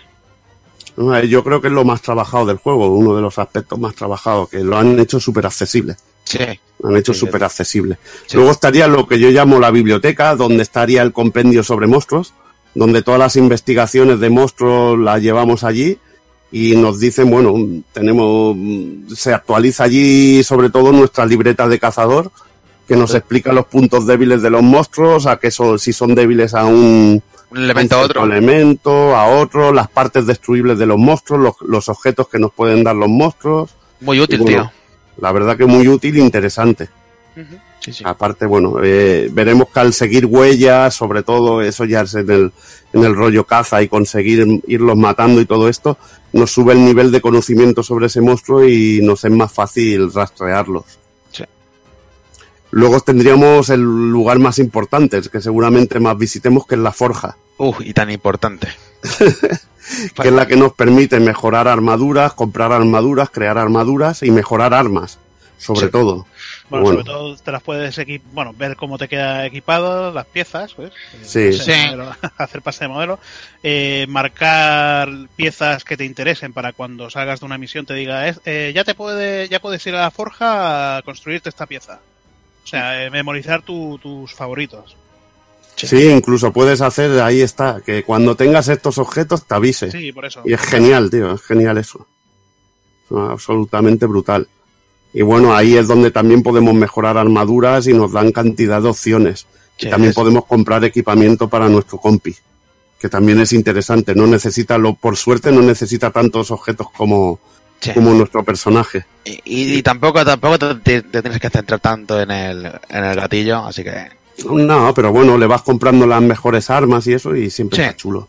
Sí, sí. siempre está chulo. Y bueno, eh, aparte de eso, luego también está, eh, que es bastante importante, que sería el, lo que son las investigaciones, que hay un, veremos que hay tres, tres personajes, y en este caso podemos seleccionar misiones, unas submisiones, como por ejemplo buscar, hacer 15 investigaciones de huesos, coger setas, cazar un monstruo, capturar monstruos, Tiene- tienes varias y las puedes escoger y seleccionarlas. Y a medida que vas cumpliéndolas, pues te van dando esferas de armadura y objetos que son la verdad bastante útiles. Eh, Esto es toda la paja de las anteriores que no quieres hacer de recolección. Te lo han metido aquí como un bonus de, bueno, si haces es te vamos a dar X cosas. Y si cumples esta lista de cosas que te mandamos, te damos un ticket para conseguir objetos rarísimos. Y está muy bien porque incentivan el que tú quieras hacer eso, aprendas y que puedas conseguir un beneficio mayor luego. Y luego están las investigaciones de campo, que son también misiones de recolección o de cazar y, o capturar monstruos, que Sí. tienen recompensas especiales y bueno, que te dan puntos de investigación más que dinero. Sí, y ya. Comenta, comenta. diría que esto, las investigaciones, es casi de lo más importante si queremos plantearnos luego hacer farmeo de bichos y conseguir X partes porque te facilita mucho el, el- el conseguir objetos por cosas Vaya, eh, vaya. que, que Aparte veremos que- luego. Aparte que hay algunas investigaciones que te piden, joder, entre solo pudiendo morir una vez Sí, o 30 mi- o- y 30 minutos. te ponen retos. bichos. Sí, sí. Cazar tres bichos y son bastante... Y bueno, los premios son suculentos porque pillan Claro, sí, material a cascoporro.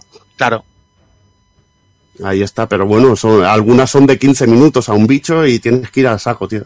sí, sí, o sea, Tienes que ir ahí a, a lisiarlo, a destruirlo, tío. An- Antes de que pases al último punto, eh, te has dejado una cosa muy importante que es el, el puto gato cocinero, que es el, Ah, sí, hombre, sí, eso no lo he puesto.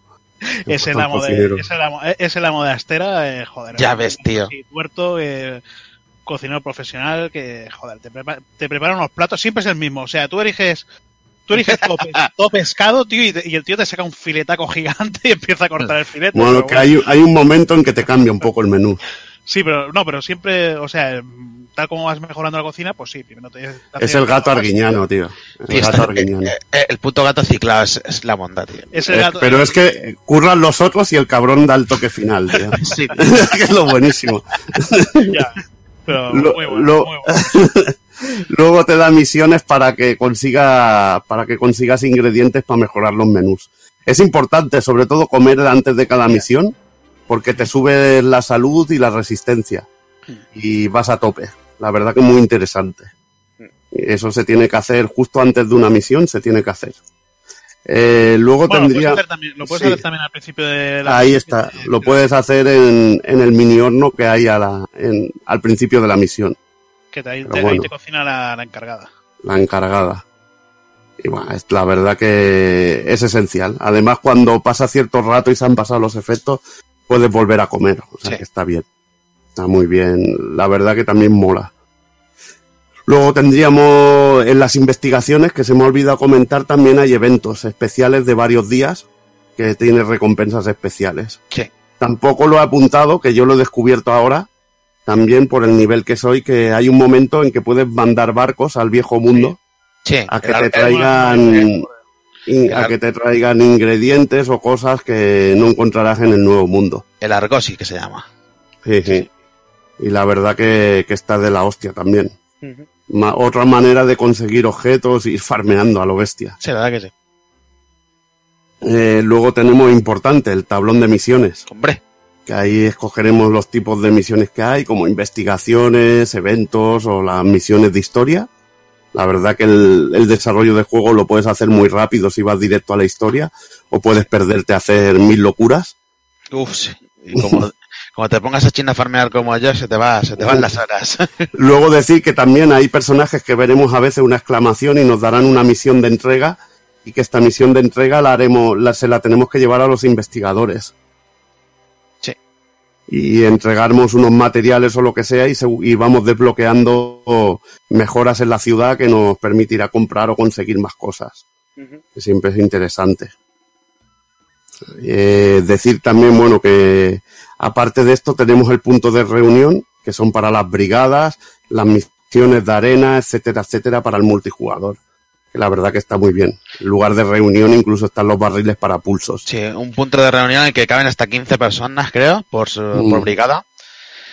Eh, lo, único, lo único que tiene un poco regular este sistema es que una vez terminas de hacer una misión, en vez de enviarte otra vez a la sala de reunión, te envía directamente al poblado. Así que Mm. un poco regular eso. Tienes que tragarte otra carga para ir a la sala de Bueno, reunión. Mm, Tampoco tanto, porque al fin y al cabo puedes elegir crear misión en cualquier tablón de, de anuncios de Ya, pero, pero de- mola. de ahí, y al final y al final no hace falta no te hace falta Lo único que las de arena están allí solo, ¿no? Sí, claro, por ejemplo. bueno sí Y, y pierdes un poco el componente de, de ver a la gente, las armaduras que tiene y tal. emborracharte hacer pulsos Sí, hace- hacer un poco el capullo para ahí que mola siempre.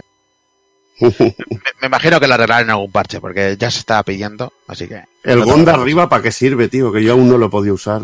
Para hacer el canelo, no hacen nada. Sí, no ¿De hace qué? nada, me cago en 10. ¿De qué? El GON que hay arriba. El, el gon, Ah, es, vale, es decora- decoración y dura.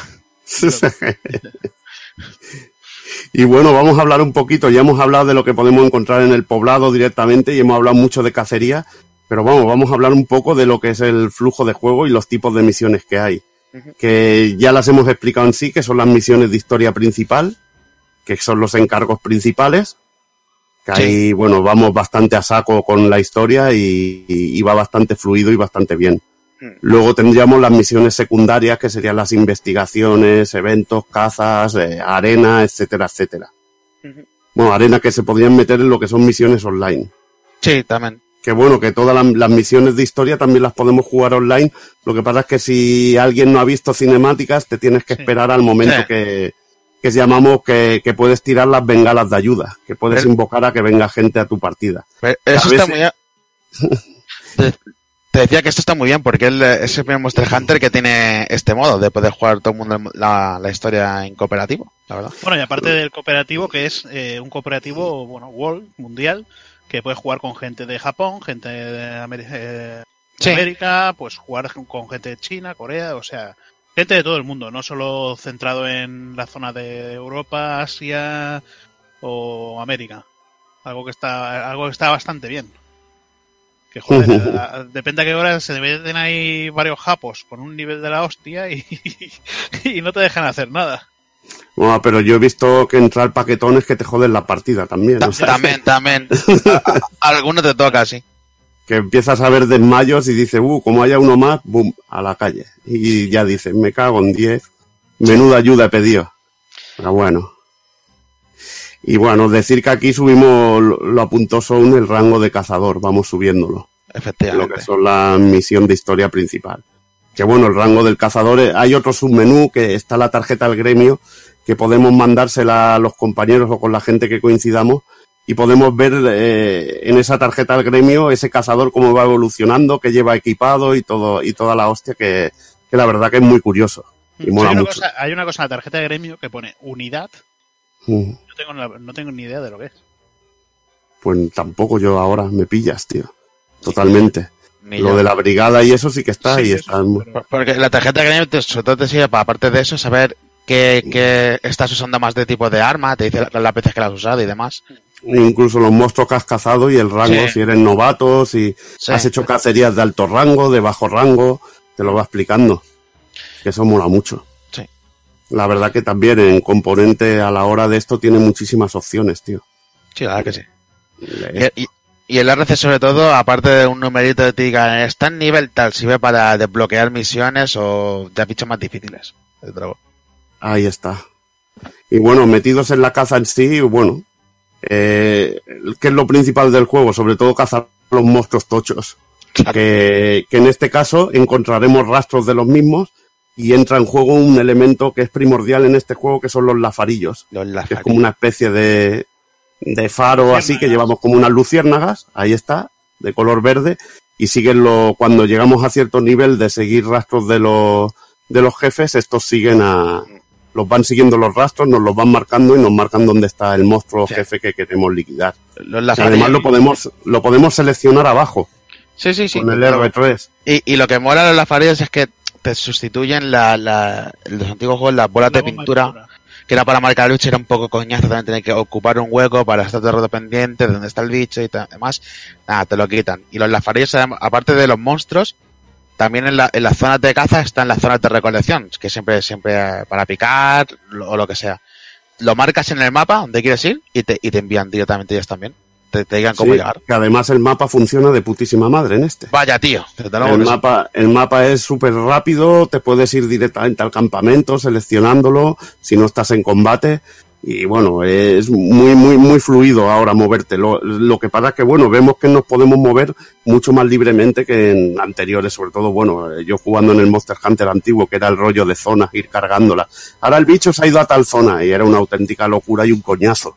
Sí. Ahora todo está enganchado, hay cantidad de atajos, de locuras y está pero de puta madre. Además, el- los lafarillos como los puedes seleccionar en el mapa, te sirven así de rollo GPS, tío, para llevarte a zonas que están numeradas también y hay distintos, distintos ambientes, te puedes encontrar cuevas, en la fase que sería, dijéramos, selva, te puedes encontrar unas cuevas, una parte Sí. de agua, un bosque profundo que mola un montón, tío. Además mola porque ha ganado muchísima verticalidad este Monster Hunter a- a- con el sentido de que puedes escalar, subirte en enredaderas, eh, incluso encontrarte en zonas unos escarabajos que sirven para engancharte con...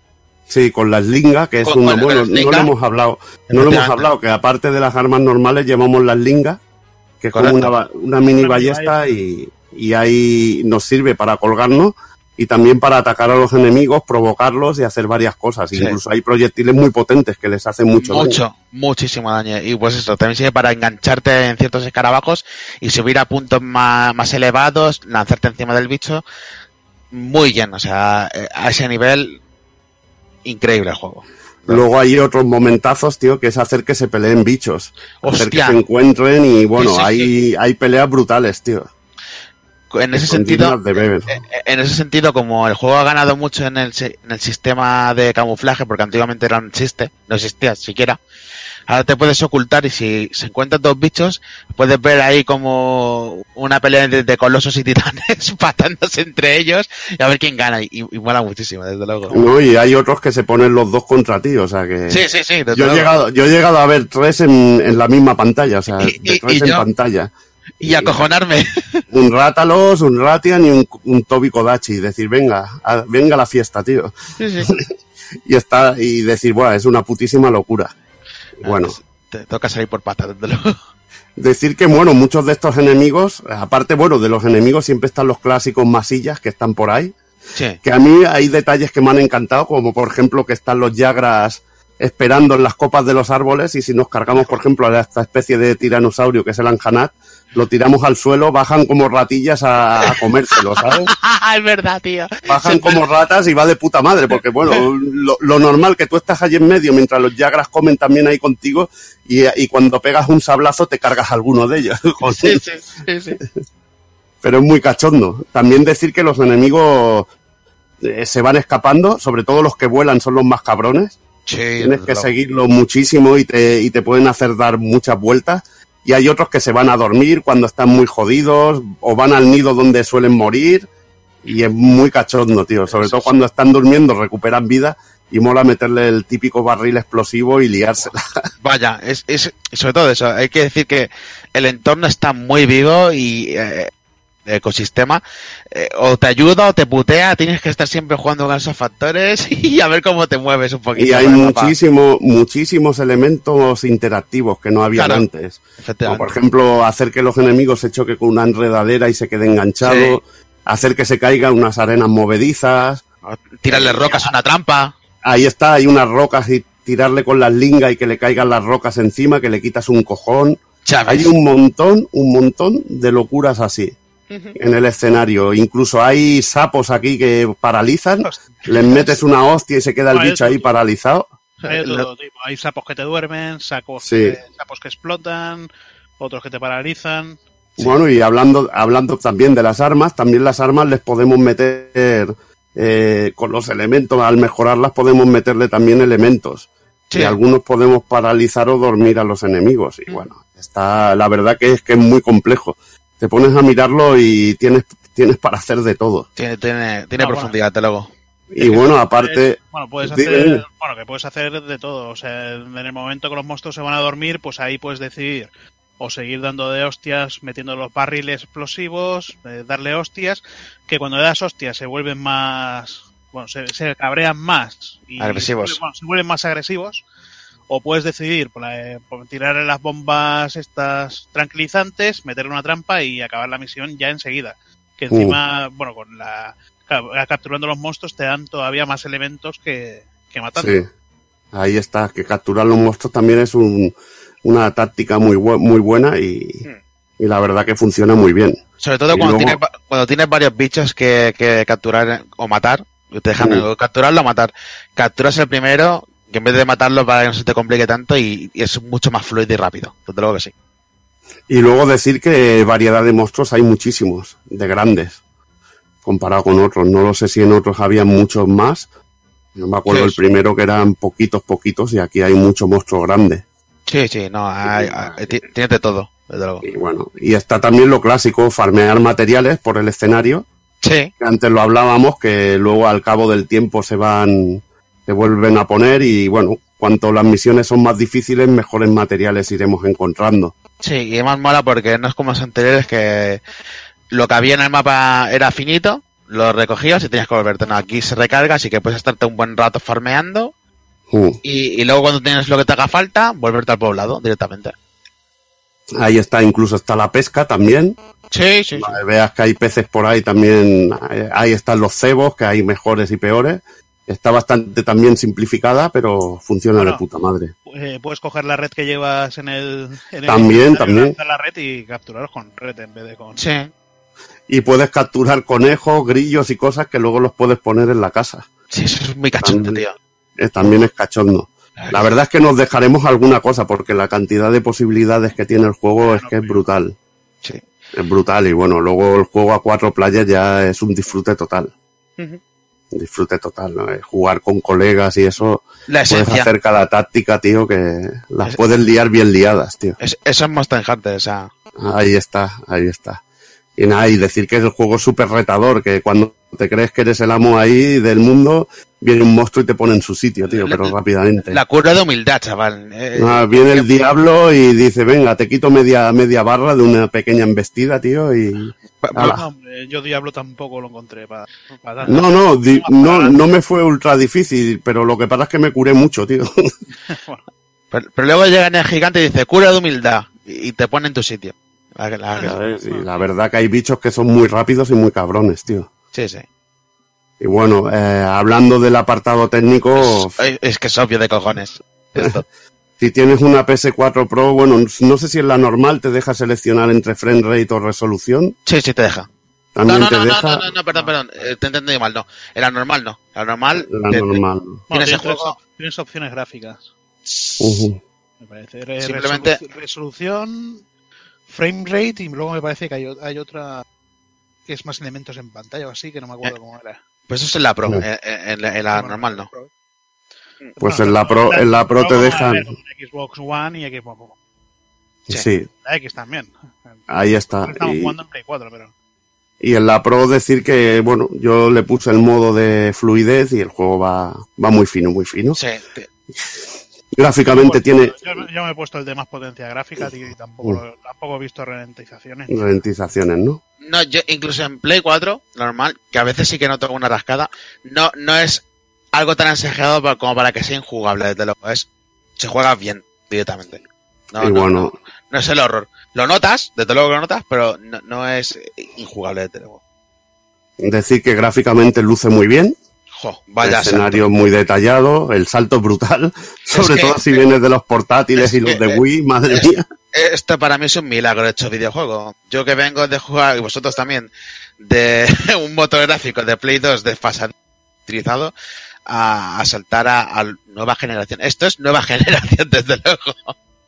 No, y la verdad, bueno, es que lo notas en escenario, la complejidad de escenario, cómo está todo conectado, cómo carga todo de golpe y te mueves directamente. Es que es mucho más, muchísimo más cómodo. Que bueno, no hemos hablado que también podíamos hacer expediciones. Directamente ir a una zona, cazar lo que queramos, recolectar lo que queramos y volver. Que también mola a nuestra puta bola. Sí. Que eso está, la verdad, muy bien. En sonido y música, pues la verdad que también muy competente. Competente. Eh, esencial, eh, poder escuchar bien, a no ser que vayan muy sobrado, poder escuchar los bichos y por dónde te vienen, increíble. Como siempre, muy bien trabajado. Muy trabajado, la música muy chula. ¿eh? Hasta a mí me encanta, como siempre, eh, el cuerno ese que suena cuando sales de misión, tío. Hostia, sí, tío. que es brutal y nada, y buen trabajo de voces, que no las veo nada mal. No, yo tampoco, tío. Dentro Yo- de lo que, dentro de lo que cabe.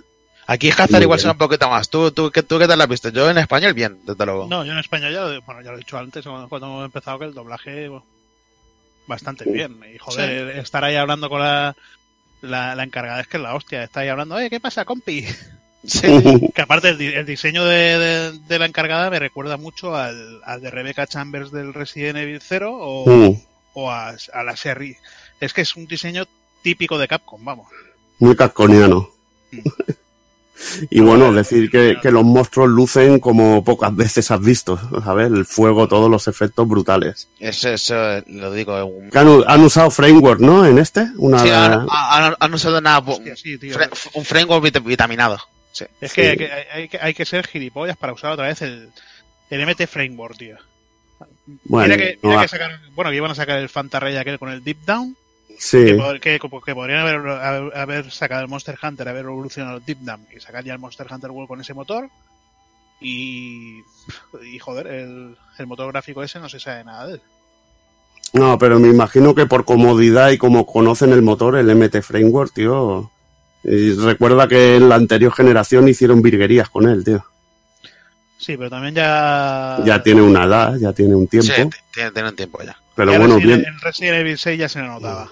Sí. Igualmente en el Monster Hunter luce muy bien, ¿eh? Claro, porque eh, venimos acostumbrados de, de jugar con gráficos de Play 2 a ver y dices, vaya, se ha notado el salto.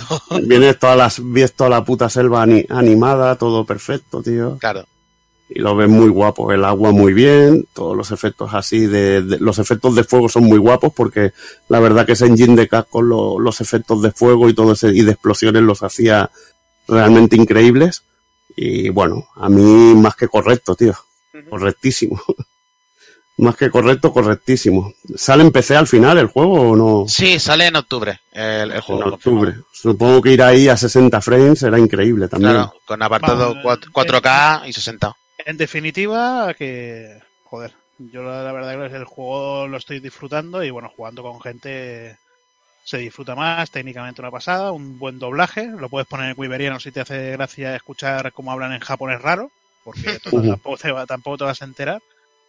Y joder, espero que saquen, que vayan añadiendo monstruos, que vayan ampliando el mundo y no se dediquen a sacar un Monster Hunter anual tal como ha pasado con, con 3DS, que un Monster Hunter anual no Esa sé, es- yo, yo esa- veo que, yo veo que esto es un juego, tío, para ir ampliándolo poco a poco. El- la, la tradición Para- de Monster para- Hunter es esa, ¿eh?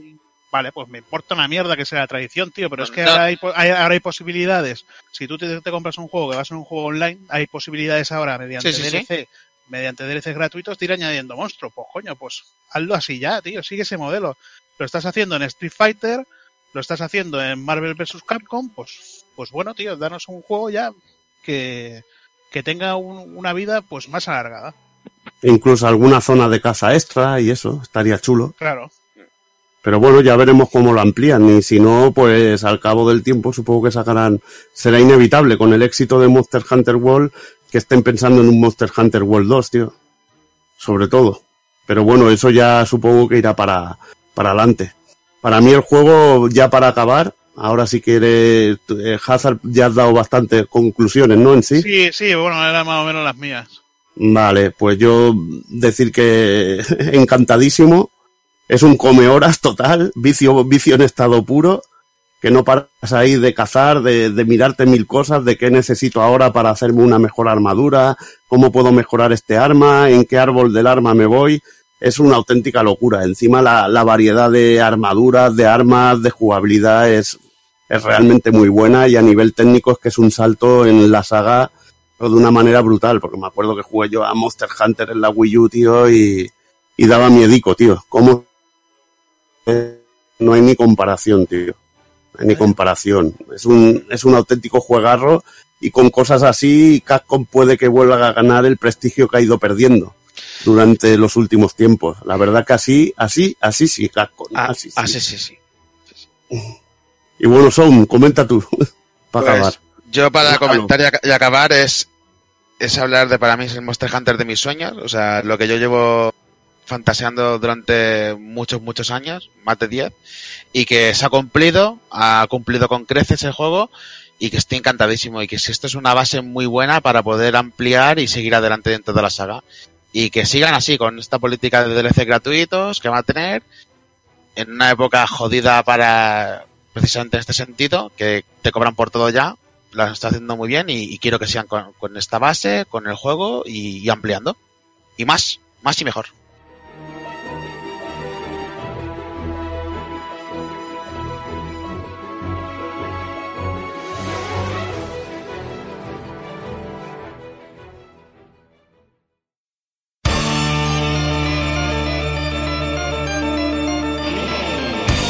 Y recuerda, si no te mola ser un calamar y quieres estar bien informado, pásate por el blog pulpofrito.com. También puedes seguirnos en Twitter y Facebook.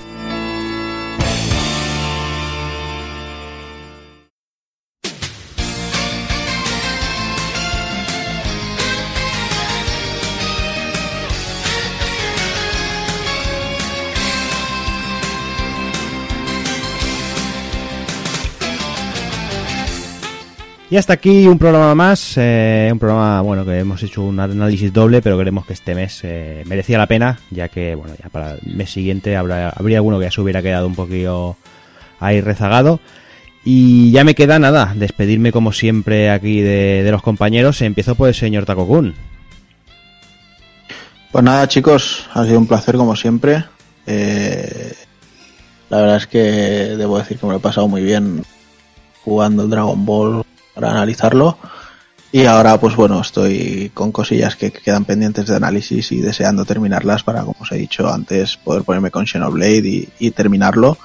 Porque febrero decimos que es un mes de, de refritos y cosas así, pero no olvidemos que en marzo nos llega el próximo Nino Kuni y eso se va a llevar muchísimas horas y en abril God of War, o sea que Madre nos tenemos que poner las pilas y, y empezar a apretar y apretar. Y Yo, yo liándome con Monster Hunter, con Xenoblade también a medias. Puf, no sé dónde me meto yo, madre mía. Sí, tú ya tienes ahí Sí, pañito y pico, ¿no? Mío masoquismo puro, vamos. pues nada, Takokun. Pero bueno, nada, espero eso, jugar mucho y des- Así que nos vemos en el próximo programa, Pues- chicos. Pues venga, a descansar. Venga, venga, un abrazo. Hasta luego. Me despido también del señor Sonchama. Pues nada, tío, hasta aquí otro programa muy, muy grande, muy guay. Ha sido un mes de mucho vicio, con dos juegazos que han que han salido como Dragon Ball y Monster Hunter World. Sobre todo a este último que estoy dando horas aún como un enfermo. Y ojalá más meses así durante el año, porque es que es lo, lo que necesito. Más drogaína y más vicio, más vicio duro. Sí, cabrón, tú que tienes tiempo. Claro, efectivamente. Importante. Importante eso. Pues nada, Y nada, Son, poco más. A ti te digo que te vayas a viciar, no hace falta que descanses. Venga, tío. Hasta luego. Hasta luego, tío. Pues nada, también voy a dejar a Hazard por si tienen que ir a sacar los trajes de Río o algo. Me voy a despedir de él también ya. Sí, que bueno, que siempre digo que no me gustan los juegos de animalitos, pero cazarlos y destruirlos sí que me, me encanta. Y aquí en Monster Hunter, pues, pues no veas. Y nada, pues a darle, a darle al vicio y nada, como dice Juanan, el mes que viene Nino Kuni, que, que ya ves, eso va a ser una maravilla, Uf, qué pinta tiene, Dios mío. ya ves. Vale. Y nada, pues a viciar, que para eso, para eso estamos. Pues venga, Hazard, no hablamos Venga, de aquí un mesecito. Hasta luego. Hasta luego. Y ya me despido también, señor Evil. Venga, eh, un placer como siempre compartir aquí nuestras experiencias experiencias viciales. No tengo tanto tiempo como son, pero bueno, voy aprovechando las noches, me robo sueños y eso también significa cansancio luego al día siguiente, pero bueno, es lo que tiene, tío. Y el Monster One- Hunter World es que es droga pura, tío. Sí, sí, total. Es droga en estado puro y un come horas como, como hay pocos, tío. ya ves, además de verdad. Además, ya te, ya te digo, ya te digo, igual, eh, lo que pica es cazar y cazar y cada vez mejorar y mejorar y, y no paras, tío. Es simple, pero funciona de puta madre. Mm. Bueno, ya que estamos, eh, que no hemos comentado, que el que tenga el juego en Play 4, que sepa que está la brigada pulpera por ahí. Y Ahí está, si no lo hemos comentado. si Tenemos quiere- brigada pulpera. Si se Decir, quiere, decir que, decir que hay dos brigadas. Está la pulpera, que es de tentáculos, y está el Club del 7, que es la de tetas y culos. Ahí, ahí. No, la del Cruz del 7 es la de rango alto. Solo se permite entrar a la gente Aquí de las 100 horas. con armaduras y armas de, de Bueno, sí, eso sí. La gente con mucho tiempo, ¿no? Gente con mucho tiempo que pueda comprar una vida. Pero bueno, Sí, sí, ya total. os digo que es para rango alto. El Club del 7 no, no, es para, no es para humanos normales. Pues eso, Pero que bueno. ahí el que se quiera unir, que ahí sí que somos unos cuantos con nivel minúsculo, Sí. eh, otros con nivel más bestia, Alguno así con que, un poquito más. que siempre se puede encontrar una, una brigadita para, para echar unas cazas. y echarnos unas risas. Ahí está. Pues nada, Evil, eh, hablamos Venga. en breve. En breve hablamos a ver qué hacemos de retro. A ver, que sí, verdad, hay que pensarlo todavía. Va- vamos bien, vamos vamos en- últimamente a, a tope. ¿eh? Buena planificación. En fin, pues lo dicho, eh, por mi parte, nada más que despedirme de todos vosotros. como siempre, gracias por estar ahí y aguantarnos, porque al final, bueno, nos gusta hacer compañía, pero bueno, a ver si no estuvierais ahí, nosotros tampoco estaríamos por aquí. Así que nada, como siempre os digo, señoras, señores, niños y niñas, portaros bien, ser buenos y un saludo a todos.